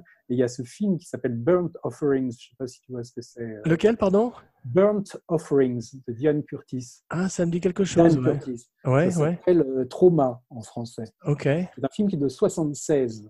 Euh, D'accord. Qui est une adaptation d'un roman de, je ne sais plus quel est l'auteur, mais c'est un des auteurs favoris de Stephen King, un, un auteur euh, de, de, de romans d'épouvante. Hein. Ouais, ouais. Et euh, ce qui est très curieux, c'est un film donc avec Oliver Reed et, euh, et Karen Black, okay, qui jouent un sûr. couple avec leur enfant qui arrive dans une maison euh, qui est visiblement une maison hantée, et c'est très très proche de Shining. Je crois ah, génial. Je vais, je, je vais, regarder et, ça. et à la fin, tu vois vraiment que ils sont tous morts, ils sont tous tués en gros par la maison. Enfin, c'est quelque chose qui est, un peu comme dans la maison, là, comme dans le, le truc de Richard Matheson. Là.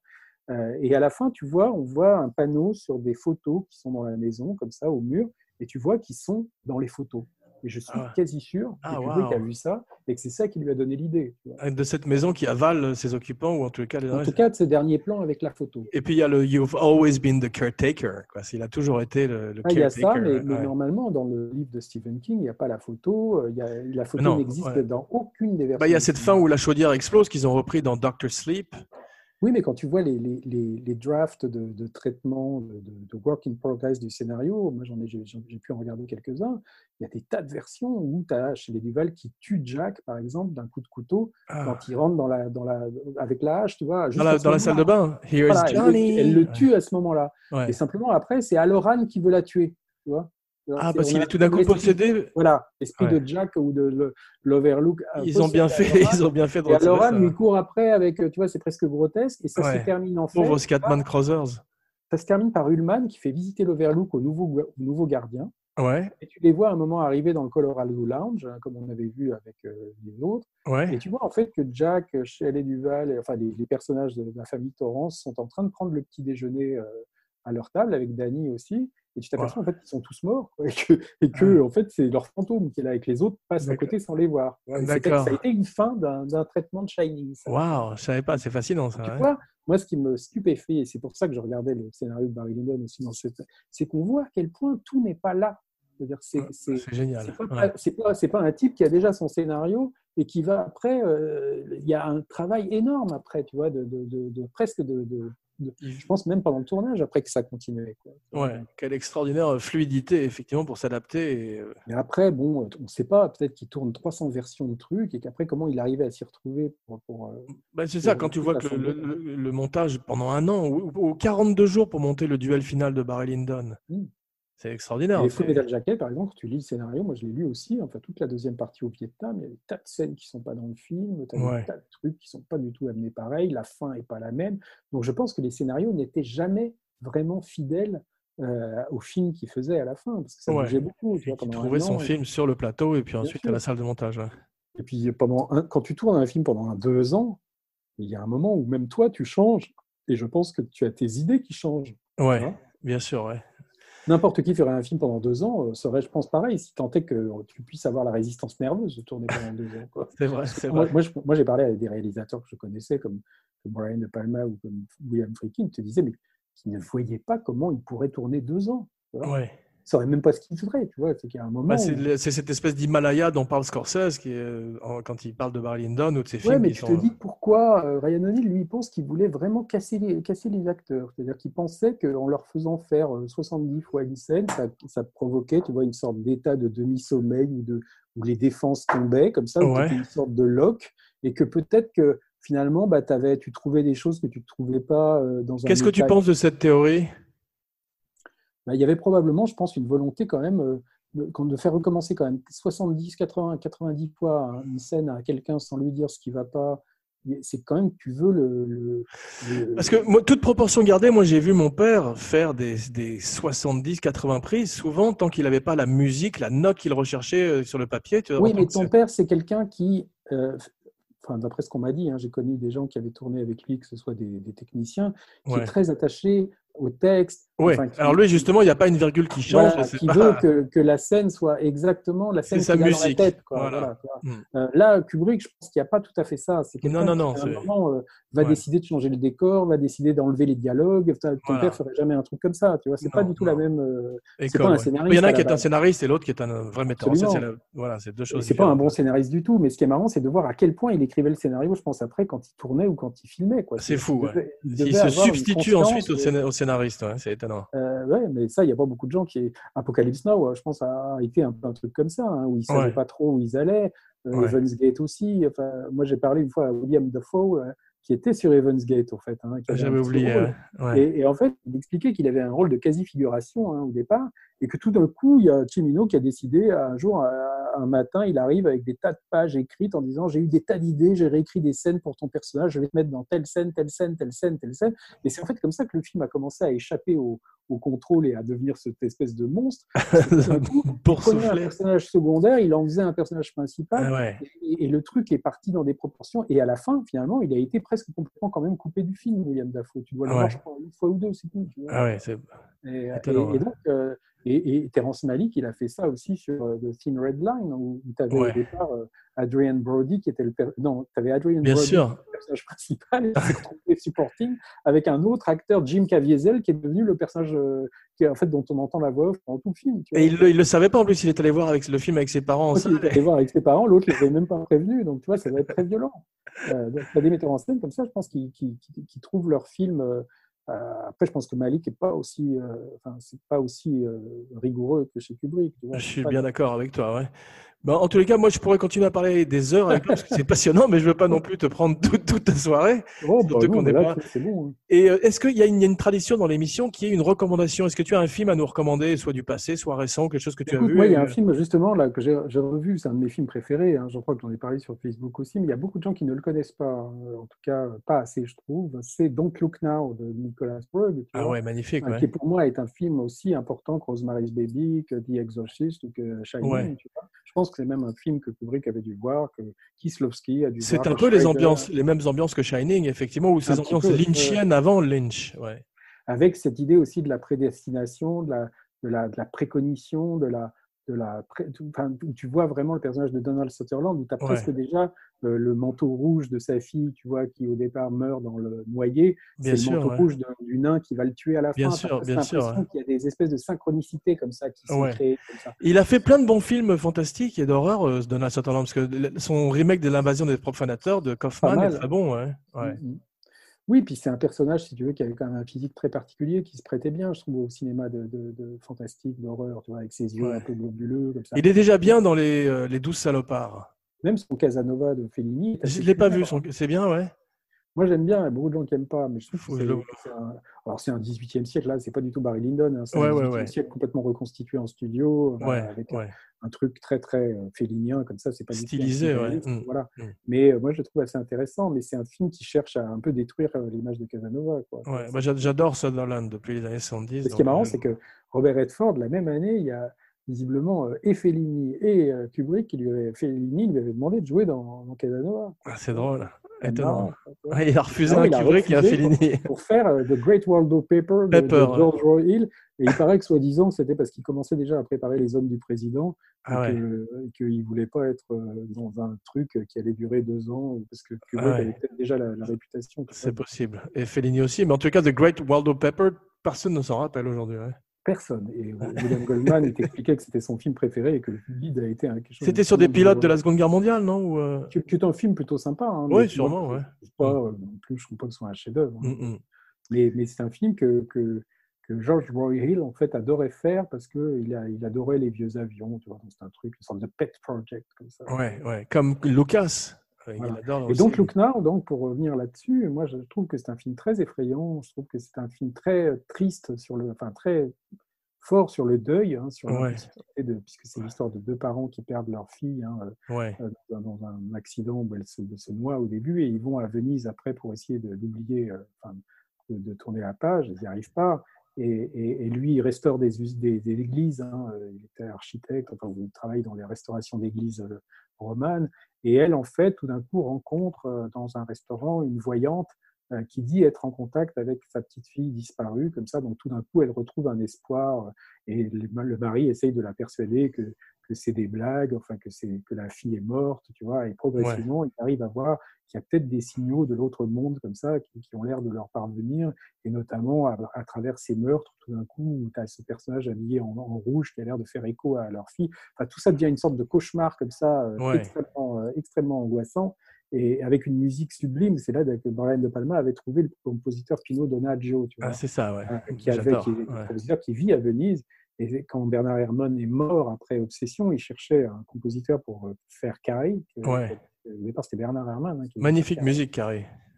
Et donc, c'est c'est un, un ami à lui qui s'appelle Jay Cox, qui est le, scénariste du Temps de l'innocence de Scorsese, qui était en fait l'ancien euh, critique de Time Magazine, critique cinéma de Time Magazine. Moi, je le connais un petit peu parce que je l'ai connu par Brian De Palma. Et c'est en fait lui qui lui a recommandé de voir Don't Look Now et d'écouter la musique. Et c'est comme ça Ouais. qu'il a trouvé Pino Donaggio. Wow. Et une petite parenthèse, Jay Cox, tu sais qu'en fait, c'était un ami de Kubrick et que c'est à lui que Kubrick a demandé d'acheter les droits de, de Traum Novel le- de Schnitzler. À De Schnitzler, c'était ouais. Parce qu'il s'était dit, si c'est moi qui l'a- qui l'achète, ils vont me demander un prix énorme, tu vois, en disant c'est Stanley Kubrick. Tandis que c'est un mec inconnu, euh, tu vois, ils vont pas Ouais. négocier. Et donc, Jay C'est te raconte que c'est lui qui a en fait parlé avec les ayants droit pour prendre une option sur Traum Novel. Ah, c'est drôle. assez marrant. quoi. Et Jay Cox, il a fait plusieurs scénarios. Pour... On dit même qu'il enfin, il paraît qu'il a écrit une grande partie de, de- des dialogues de Titanic, de, de James Cameron, sans Ah. être euh, crédité, parce qu'il avait Ouais. écrit Strange, Strange Days avec, Pour euh, euh, Catherine avec, Bigelow. euh, Catherine Bigelow. Et Cameron Ouais. était aussi un des co-scénaristes de, de Strange Days. et producteur. ouais. Voilà, ils s'étaient rencontrés. Il y a John Sayles aussi, qui est un, un- Très bon scénariste. un- ouais. un, un indépendant filmmaker des années euh, 90-2000. Mate One. Ouais, il a fait. voilà, qui a fait des dialogues de Titanic aussi. Ah, c'est ça. ouais. Mais moi, j'aime bien Titanic. Je trouve que c'est bien écrit. Oui, oui. enfin, moi, moi, j'ai toujours tendance à trouver que les films de James Cameron, ils sont trop longs. Quoi. Je- je- je Ça, c'est sûr, Ça, euh, il y a Ouais. une heure ou une demi-heure de 40 minutes de trop. J'ai envoyé Avatar l'autre jour aussi. Ah, c'est Euh, dur. Peut-être que c'était le long cut, là, je sais pas, mais Ah ouais, ouais. ça dure trois heures. Enfin, il y a un moment. En plus, c'est vraiment une expérience euh, en salle. C'est dur de revoir après. euh. Moi, je l'ai vu là quand même en version ultra HD sur un écran assez grand. Euh, donc ça, ça rend bien. C'est pas le cinéma, mais ça rend Ouais, bien. ouais. Mais il y a un moment où t'en peux plus. Quoi. Ouais, Enfin, trois heures, trop, tu as c'est l'impression d'être dans une Xbox, tu vois. toute, la, toute la bataille, à la fin, tu as l'impression d'être dans un jeu vidéo. Ouais, ouais, non, c'est sûr. J'ai vu, je ne l'ai d'ailleurs vu qu'une fois. Je ne l'ai jamais revisité. Et Titanic, je trouve que c'est trop long aussi. Je trouve que, comme même Terminator 2, tu vois, je sais bien que ces personnages qui ne meurent jamais et qui se relèvent et tout ça, ça peut durer trois heures. il y a un moment. Le premier Terminator était plus nerveux, plus tendu. Oui, je parle du deuxième. Le deuxième est trop long, tu vois. je crois même que True Lies, ça dure 2h20, tu vois. Ouais, c'est des films euh, interminables. C'est pas ton père qui dirait qu'après 1h25, ça compte double. en tout cas pour les comédies, quoi. C'est Billy Wilder qui avait dit ça, mais mon père le cite souvent. Oui, mais c'est pas faux. Hein. Non, c'est marrant, c'est Billy Wilder, il a souvent fait des, comédies de 2h15. Ah, c'est drôle. Quand tu regardes euh, Kiss Me Stupid, quand tu regardes Avanti, quand tu regardes même, je crois, certains Lame Show, c'est des, des, films qui dépassent deux heures. Hein, c'est la, la, spécialité de Jude Apatow aussi, de faire des comédies qui dépassent. Oui, c'est 2h40. mais, mais Billy Wilder, ce qui est marrant, c'est qu'il faisait beaucoup des, des, films assez longs. Quoi, c'est vrai que moi, souvent, quand je revois des films de Billy Wilder, que pourtant j'aime bien, je trouve quand même que des fois, ça traîne un peu. Quoi, tu vois c'est plus le rythme d'aujourd'hui, peut-être. C'est vrai, c'est vrai. En tout cas, de certains mêmes choses, je trouve que par moment, et le pire, c'est Kiss Me Stupid, je crois, où ça, ça, ça dure 2h15 ou 2h20. Quoi. Donc, une comédie de 2h20. Euh, ouais. C'est celui où, où, Peter Sellers avait arrêté euh, en cours, non? Ouais. Sur un type très jaloux, tu vois, avec ouais, Kim Novak dedans. C'est d'ailleurs plutôt pas mal. Hein, Écoute, Peter Sellers, c'est bien. Avanti, hein. c'est sympa aussi. Mais... C'est bien de terminer sur Peter Sellers pour Kubrick. Avanti, j'aimais bien, moi. C'était un des derniers euh, Billy Wilder que j'aimais bien. J'ai vu à la télé quand j'étais petit. Mais tu verras, si tu le revois, c'est beaucoup trop long, je trouve. Ouais, sûrement. Bah, Laurent, merci beaucoup. Hein. J'étais ravi euh, bah, merci à toi d'avoir cette conversation euh, avec toi. J'espère qu'on en aura d'autres. Désolé de ne pas avoir pu la faire en anglais. Hein, parce que... Non, non, mais peut-être, euh, je, je, ne désespère pas de te convaincre de la faire un jour en anglais. Bah, je pense que j'aurais été moins bavard en anglais. Bah, écoute, on peut essayer, entraîne-toi. Et puis. Sur Barry peut-être. Merci en tout cas. Je crois qu'on a couvert le sujet là. Et puis, euh, il y a une dernière tradition qui est de, dire au revoir avec une petite catchphrase, une petite phrase signature qui sera désormais ta phrase signature pour avoir Abracadapod Cinebodies. Donc à toi. Il faut Commençons par ton nom. Alors tu dois dire Laurent. Bah, moi par exemple, je dis Jean Weber signing off. Donc simple. Toi, tu dois dire ton nom et quelque chose après bah, je sais pas, Laurent Vachaud, bonjour chez vous, comme dans Le Prisonnier. je crois qu'ils disent Be Seeing You dans la, dans la version originale, mais, je préfère la version française parce que la voix est géniale. bonjour chez vous. Excellent.